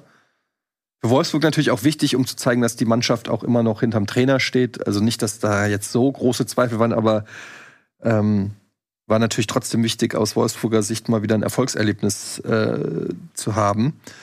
Und ähm, ja, also ein bisschen erstaunlich, die, also eigentlich kannst du Lever äh, Leverkusen, sag ich schon, Leipzig nicht viel vorwerfen. Die müssen halt einfach die Dinger reinmachen. 25 zu 10 Torschüsse für Leipzig. Also hat's am Ende sind die Dinger links und rechts und oben drüber vorbeigeflogen. Und ähm, was nicht, was auf dem Kasten haben, hat auch Castells gut gehalten und dann verlierst du so ein Spiel. Aber es ist schon kurios, zweimal innerhalb von der kurzen Zeit gegen Leipzig, äh, gegen Wolfsburg zu verlieren. Ist, ähm, kann man auch mal kritisch anmerken, dass sie ja in der zweiten Halbzeit dann 70 Prozent Ballbesitz hatten, weil dann Wolfsburg ähm, zwischenzeitlich das Spielen komplett eingestellt hat. Gerade in der Schlussphase haben sie nur gesagt, wir stellen uns jetzt hinten rein und Mhm. gucken, was, die, was der Gegner macht. Und da ist dann Leipzig nichts mehr eingefallen. Also dann wirklich so einen tiefen Gegner zu bespielen, das war noch nie ihre Stärke, aber das ist leider auch diese Saison nicht ihre Stärke, weswegen sie die paar Punkte verloren haben, die sie auf die, die jetzt auf die Spitze fehlen, weil eben das, was wir gerade bei Leverkusen so gelobt haben, dass sie gegen jeden Gegner, egal wie defensiv der spielt, über 90 Minuten komplett überzeugen, das schafft Leipzig nicht. Da merkst du halt auch, dass so ein Olmo, der da, glaube ich, ein wichtiges Puzzlestück gewesen wäre, fehlt, dass ein Xavi Simmons auch diese Leistung, die er zu Beginn der Saison hatte, nicht ganz bestätigen kann. Also jetzt äh, viel versucht, aber dann eben nicht diese genialen Aktionen hat. Ja, aber trotzdem hätte das Spiel natürlich gewinnen müssen mit den Chancen, die du dir in den ersten 60 Minuten erarbeitet hast. Und dann auch dieses 1-0 war ja sehr ärgerlich. Musst du ja auch so nicht zulassen. Ja. Das ist schon ärgerlich, aber das sind halt eben die Punkte, die halt in Leverkusen sammelt und in Leipzig nicht. Genau so ist es. Das sind diese Spiele, mh, die muss man gewinnen. Und deswegen hat Leipzig mittlerweile Elf Punkte Rückstand schon auf Leverkusen, den Tabellenführer. Aber ich glaube, das, was für Leipzig diese Saison zählt, ist, dass sie die Champions League erreichen. Und da sind sie ja immer noch in Schlagdistanz. Da sind sie ein Punkt hinter Dortmund. Da ist jetzt nichts verloren. Trotzdem ist das, glaube ich, eine Niederlage, die schon irgendwo wehtut und auch unnötig ist, muss man einfach so sagen. Aus Wolfsburger Sicht war sie aber wichtig, weil die Tendenz in Wolfsburg zeigt ja dann grundsätzlich eher auch nach unten. Ich finde sowohl spielerisch, die überzeugen mich spielerisch überhaupt nicht. Hm eben als auch von der Punkteausbeute, sind ja gut gestartet in die Saison.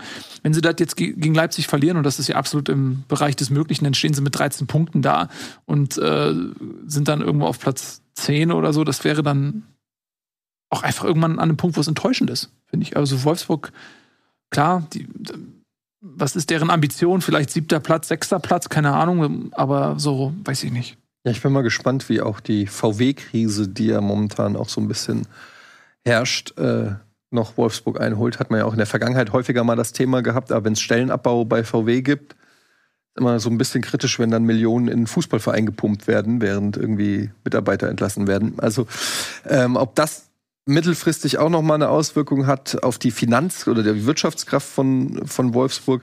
Aber ich sehe es wie du, ich finde auch irgendwie, ich kann die noch nicht so richtig greifen, Wolfsburg, diese Saison. Und ich habe eigentlich auch schon fest damit gerechnet, dass es wieder so ein bisschen so ein so ein bisschen kriseln wird zwischen die, Kader und Nico Kovac. Ja, das mitbekommen mit Arnold mhm. und Kovac mit den Aussagen so von wegen. Genau, deshalb. Ich möchte jetzt nicht jede Woche Kaffee trinken gehen mit Kovac, aber ein besseres Verhältnis wäre schon nicht schlecht. Und das vom Kapitän ist ja auch schon ähm, bezeichnend. Vor allem von einem sehr loyalen Menschen, der jetzt in der Vergangenheit nicht als Lautsprecher oder unbequemer Spieler aufgefallen ist. Und das, da musste ich auch immer an Müller denken, so ein bisschen. Ne, da hast du halt diese Identifikationsfigur und das ist Arnold in Wolfsburg, die Konstante der letzten Jahre. Der kommt ja, glaube ich, sogar aus dem Jugendbereich, bin mir nicht ganz sicher. Der auf jeden Fall immer schon Schreibt in Wolfsburg auf jeden Fall bisher ein One-Club-Man. Ne? Und dann äh, zu sehen, dass er vielleicht auch unnötigerweise da sich mit dem da so das verscherzt, das beschädigt dich natürlich ein Stück weit auch als Trainer. Klar, wenn sportlich andere Spieler Argumente haben, ist es auch richtig, denen den Vortritt zu lassen. Das ist es ne? halt, ne? Du weißt halt immer nicht, Müller ist aus damals aus der Startelf mhm. geflogen, Arnold ist aus der Startelf geflogen. Ich, ist halt immer auch schwer. Ich habe, ich kenne ja Kovac schon aus Frankfurt. Das ist natürlich schon ein ganz schönes Alpha-Tierchen. Und ich, manchmal hat man so das Gefühl, dass er so äh, sich den Stärksten im Kader sucht, um klarzumachen, wer hier irgendwie, also keine Ahnung, ob das stimmt, aber ähm, es, es, zeichnet sich da was ab. Und natürlich, wenn es klappt, ist gut, aber sowas, brich, äh, sowas bringt halt immer das Risiko mit sich, dass die Stimmung im Team irgendwie kippt, weil so ein Arnold, ne, der wird in der Kabine trotzdem wahrscheinlich schon auch eine Stimme haben und, und im Verein. Und wenn dann die Ergebnisse nicht stimmen, bist du dann als Trainer schnell im, im wie sagt man, im, im Rampenlicht. Er, er, rotiert ja auch viel, muss man sagen. Also es ist mhm. ja bei Wolfsburg immer die Sache, dass man nicht genau weiß, wie sie jetzt spielen werden. Letztes Spiel mit Viererkette verloren, jetzt wieder mit Fünferkette, defensiv zumindest ein einigermaßen okay Spiel gemacht. Aber ja, das ist ja, das ist ja auch. Okay. Das merkst du ja auch, dass ein Trainer angeschlagen ist, dass sich ein Spieler sowas traut. Also wenn jetzt Wolfsburg die letzten fünf Spiele gewonnen hätte, dann hätte Maxi Arnold sicherlich nicht öffentlich ja. äh, angeprangert, dass er nur auf der Bank sitzt. Das ist ja auch, wir sind ja auch kein Vollidiot. Ja, absolut. Also der, die, die schnuppern, die Verwundbarkeit, der, der Moment ist da, vielleicht sich mal ein bisschen zu trauen. Ja, auf jeden Fall ist da irgendwas, ähm, läuft da in Wolfsburg noch nicht ganz rund. Und äh, man redet nicht so viel über Wolfsburg, weil sie sind halt neben den grauen Wölfen auch die grauen Mäuse manchmal so ein bisschen. Ne? Ähm, ich glaube, das Stadion war auch wieder nicht voll. Ich weiß nicht, ob das getäuscht hat, aber da schienen mir dann doch einige Plätze wirklich frei zu sein auf der ja, Haupttribüne. Wolfsburg gegen Leipzig, man kann halt Spieler kaufen, Fans ist schwierig. Ja, das meine ich, aber das ist halt immer so ein bisschen schade, weil es ist ja eigentlich auch sportlich, sag ich mal, ein Spitzenspiel aus Wolfsburg, also ich, Leipzig kommt und dass der Gästeblock nicht voll ist, weiß ich nicht, ob er voll war, keine Ahnung, aber da okay. Sicherheit nicht. Aber so, weiß ich nicht, naja, egal. Es ist irgendwie so ein bisschen, finde ich irgendwie nicht gut, dass dieses Stadion noch nicht voll ist. Machen wir weiter. Ich finde, ihr sucht euch mal was aus. Ich gebe euch was zur Auswahl. Was haben wir denn noch? Pass auf, wir haben drei richtige Leckerbissen. Ihr seid jetzt hier in der Feinschmeckerabteilung. Ich bin, oh. ich bin hinterm Tresen. Wir haben nur die, nur die Trüffel und äh, die Muscheln und die Scampis und nur die feinsten Sachen. Ihr sagt, was ihr wollt. Ich habe im Angebot für euch Freiburg gegen Darmstadt. 1 zu 1. Knusprig, knackig, frisch zubereitet. Heidenheim gegen Bochum. 0 zu 0. Oder heute frisch gefangen Hoffenheim gegen Mainz 1 zu 1. Die Herren, was darf ich für Sie einpacken? Ich habe ja Heidenheim über Bochum über 90 Minuten gesehen und das muss ja für irgendwas gut gewesen sein. Ja, dann mach. dass ich mir das angeschaut habe, wirklich. Mhm. Ja, war kein besonders spektakuläres Spiel, um es mal freundlich auszudrücken. Bochum hat ähm, gesagt, wir machen offensiv nicht mehr Risiko, als unbedingt notwendig ist. Wir wollen vor allen Dingen dafür sorgen, dass Heidenheim nicht ins Mittelfeld kommen kann, decken da eng Mann gegen Mann hat eine kuriose Spielidee mit Ball, wo sie auch das Zentrum komplett überladen haben und dann völlig ohne Außenspieler gespielt haben. Da haben dann die Außenverteidiger ein bisschen nach vorne geschoben und haben immer wieder durchs Zentrum versucht, entweder mit langen Bällen dann auf den zweiten Ball oder eben durchzukombinieren. Das hat nicht funktioniert, aber es war, war, war eine Idee. Also war, nicht, war eine Idee, weil man mhm. hat man nicht jeden, sieht man nicht jeden Tag. Mhm. Aber da hat es halt auf beiden Seiten noch an Qualität gefehlt. Und wenn halt ein Stöger an so einem Tag seine äh, Tiefenpässe alle ins Nichts spielt, dann kommt bei Bochum nichts zustande. Und Beste und Dingschi haben auch keinen guten Tag erwischt, haben sich da ständig festgerannt und ständig den Ball verloren und dann steht halt so ein Spiel ohne Chancen, ohne Tore. Und trotzdem muss Heidenheim sich am Ende mehr ärgern, eben wegen dieser Chance kurz vor Schluss in der letzten Minute, wo es, glaube ich, Kleindienst war dann, glaube ich, noch frei durch und muss das mhm. Ding dann eigentlich nur noch in den, ins Tor irgendwie aufs Tor bringen, aber schweißt es dann einmal richtig schön auf die Tribünen. Tja, nicht gepackt, nicht geschafft. So bleibt es beim 0-0. Und ich hätte gerne meine Lebenszeit für das Spiel zurück. Tja. Aber das ist dein Job? Das ist mein Job. Und das ja. ist nicht immer Zuckerschlecken? Ja. Jeder Job hat seine schlechten Seiten nicht. Hm. Aber wenn es nur Heidenheim gegen Bochum schauen müssten, ist, dann ist das kein so schlechter Job. Ich wollte gerade sagen. Ne? Ja, er hat jetzt auch nichts, kam auch wieder, habe ich dann auf Twitter geschrieben und dann kamen wieder die Leute so von wegen, ja, das sind so langweilige Vereine und sowas hat er damit auch nicht viel zu tun. So Bochum ist ja auch ein Verein, der viel Tradition hat und der auch über die lange Bundesliga-Erfahrung verfügt und der auch viele Fans dann zu so einem Auswärtsspiel nach Heidenheim mitbringt. Das ist einfach so ein Spiel, habe ich auch schon genug Spiele gesehen mit Traditionsvereinen, die einfach super langweilig sind, weil halt beide Teams im Abstiegskampf stecken und sich sagen, 0-0 ist im Zweifel, nehme ich mit, weil das ist ein Punkt gegen den direkten Konkurrenten. Das gibt es halt solche Spiele immer mal wieder. Mhm. Und da gab es halt jetzt die Wochenende mit Bochum gegen Heidenheim so ein Spiel. Ja, da muss man jetzt auch nicht allzu lange drüber sprechen. Nein. Man muss sich die Bühne auch verdienen. Und äh, dann. Das finde ich einen schönen Satz. Ja, würden, werden wir da jetzt ein bisschen weitermachen. Und die anderen Spiele waren jetzt, glaube ich, vom Augenschmausfaktor her auch nicht unbedingt viel höher anzusiedeln. Wir haben zumindest mal beim äh, Spiel Hoffenheim gegen Mainz Tore gehabt. Und ich finde, da muss man mal Mainz in erster Linie ein Kompliment machen, weil die haben ja auch einen Trainerwechsel und stecken da ganz tief unten drin und die haben ein richtig gutes Spiel gemacht, ich finde. Hm, hätten das eigentlich gewinnen müssen, wenn man mal ehrlich ist. Die haben äh, einen Elfmeter verschossen, die haben zwei fantastische Freistöße gegen die Latte gesetzt von Marco Richter, der auch das Tor von Mainz geschossen hat, wo man sich denkt, ist keine, also wirklich zwei richtig gute Freischüsse. Bei dem ersten war Baumann noch dran, also ein bisschen Glück gehabt, der knallt dann noch wirklich auf die Torlinie fast. Und das zweite Ding, kurz danach haut er auch gegen die Latte, da denkt man sich auch, okay, wie willst du den Tag jetzt bewerten? Schießt ein Tor, aber haut diese beiden Dinger gegen die Latte, das war einfach wirklich Pech. Da wäre für Mainz deutlich mehr drin gewesen und ich denke, dass Hoffenheim die dann auch ein, zwei Situationen hatten, wo sie auch nochmal ein Tor schießen können. Ich erinnere mich da an diese Fünfer-Kombo, als dann am Ende Bültert erst gegen den Pfosten und dann, also wirklich fünf Schüsse hintereinander innerhalb von 15 Sekunden gab es auch, okay, Hannover auch nochmal ein Tor machen, aber im Grunde genommen war das war für mich Mainz die bessere Mannschaft und die, die hätten eigentlich einen Sieg verdient gehabt. Deswegen war das jetzt, das war gar nicht so langweilig jetzt. Nee, die erste Halbzeit habe ich mir gedacht, Mensch, ja, Mainz hat sich da wirklich sehr, sehr tief reingestellt und hat gesagt, Hoffenheim macht ihr mal. Hoffenheim hatte dann mhm. zwischenzeitlich auch 80 Prozent Ballbesitz und hat damit wirklich überhaupt nichts anfangen können. Das war wirklich überhaupt nicht schön. Aber dann hat es mir gefallen, dass ähm, erstens hat dann Hoffenheim in der zweiten Halbzeit sehr viel direkter gespielt. Die hat gesagt, wir wollen den Ball nicht so viel haben, das liegt uns nicht. Mhm. Aber auch Mainz hat sich dann mehr rausgetraut, mehr nach vorne getraut. Und da wurde jetzt viel über die Rückkehr auch von Burkhardt gesprochen, die natürlich sehr emotional mhm. war, der natürlich jetzt auch ein Hoffnungsträger ist. Ich finde aber in den vergangenen Wochen war Richter so ein richtiger Gamechanger. Also, dass der jetzt da so reinfindet, ich finde, der hat einen unfassbaren Zug zum Tor, der bringt nochmal so eine, so eine, ähm, der ist unbequem in allen Spielphasen, auch gegen den Ball. Der ist, ähm, der hat aber auch immer wirklich diesen Drang, das Tor zu schießen und wagt dann auch den Schuss. Also ich finde, der hat nochmal so eine richtige offensive Leistungssteigerung gebracht in diese Mainzer mhm. Mannschaft rein. Und da war er nicht umsonst auch an allen guten Offensivaktionen der Mainzer direkt beteiligt.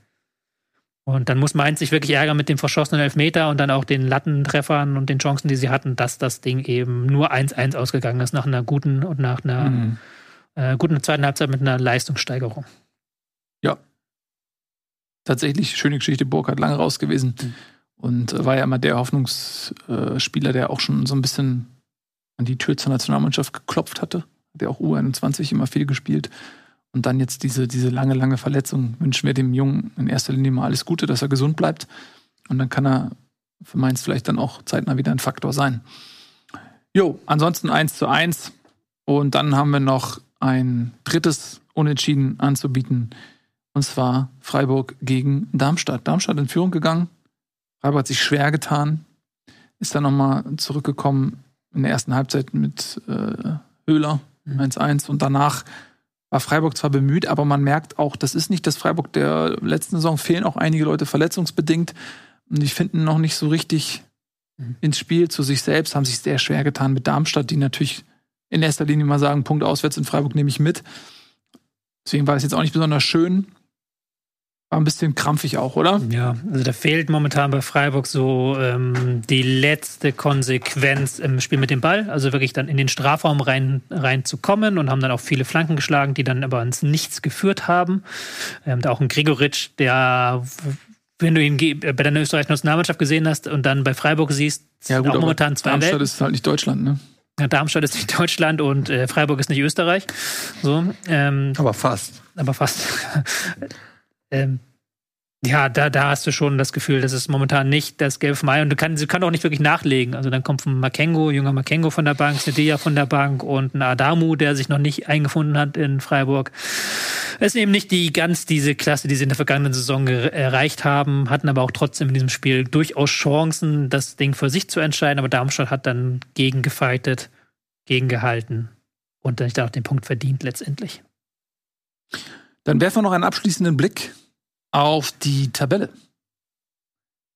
Da werden wir feststellen, so schrecklich viel hat sich da gar nicht geändert, weil Köln, klar, verloren, Union, Punkt, Mainz, ein Punkt, Darmstadt, ein Punkt, Bochum, Punkt, Heidenheim, ein Punkt. Also da ähm, treten alle ein bisschen auf der Stelle Bremen verloren. Die geraten so langsam in den Sog des Strudels da unten drin.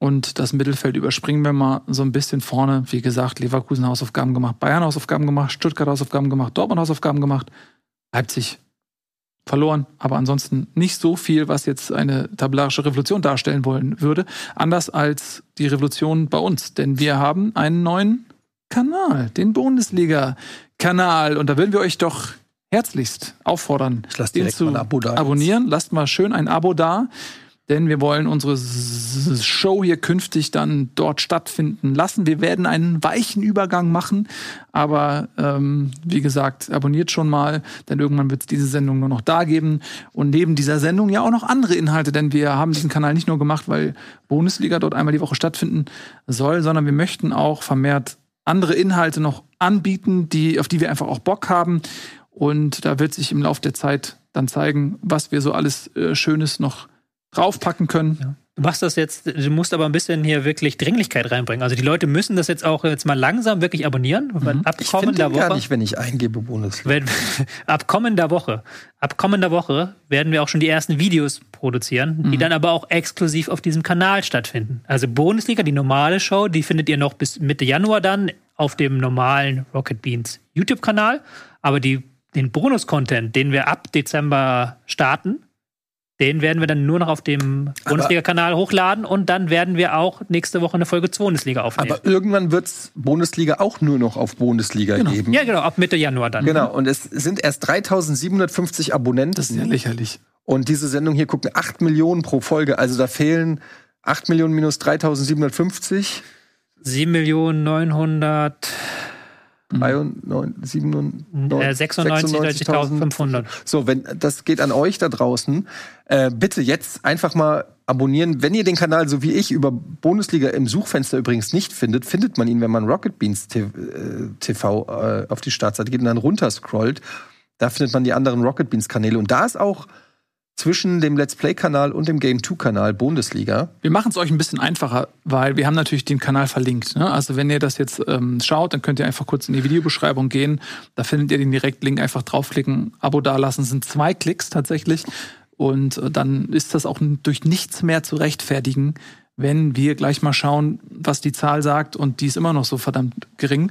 Dann müssen wir ein ernstes Wörtchen mit euch reden.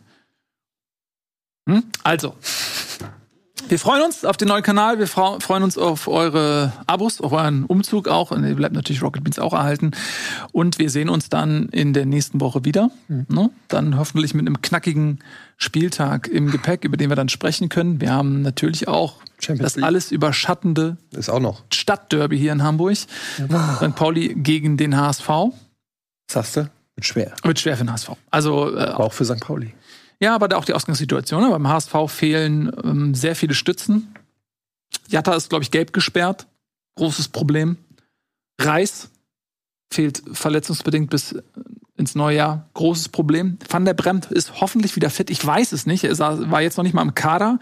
Also äh, der Rechtsverteidiger fehlt. Großes Problem. Da äh, hast du beide Innenverteidiger. Also ähm, äh, hier natürlich Vuskovic ist sowieso schon lange raus. Weißt du, ne? Klar. Ist ja schon lange. Und nächstes Woche noch nicht vergessen. Ist ja schon. Das äh, hat ja jeder auch gewartet, dass das ein sehr wichtiges Spiel wird in der zweiten Bundesliga, ein Abstiegsduell. Osnabrück gegen ja. Schalke. Osnabrück gegen Schalke.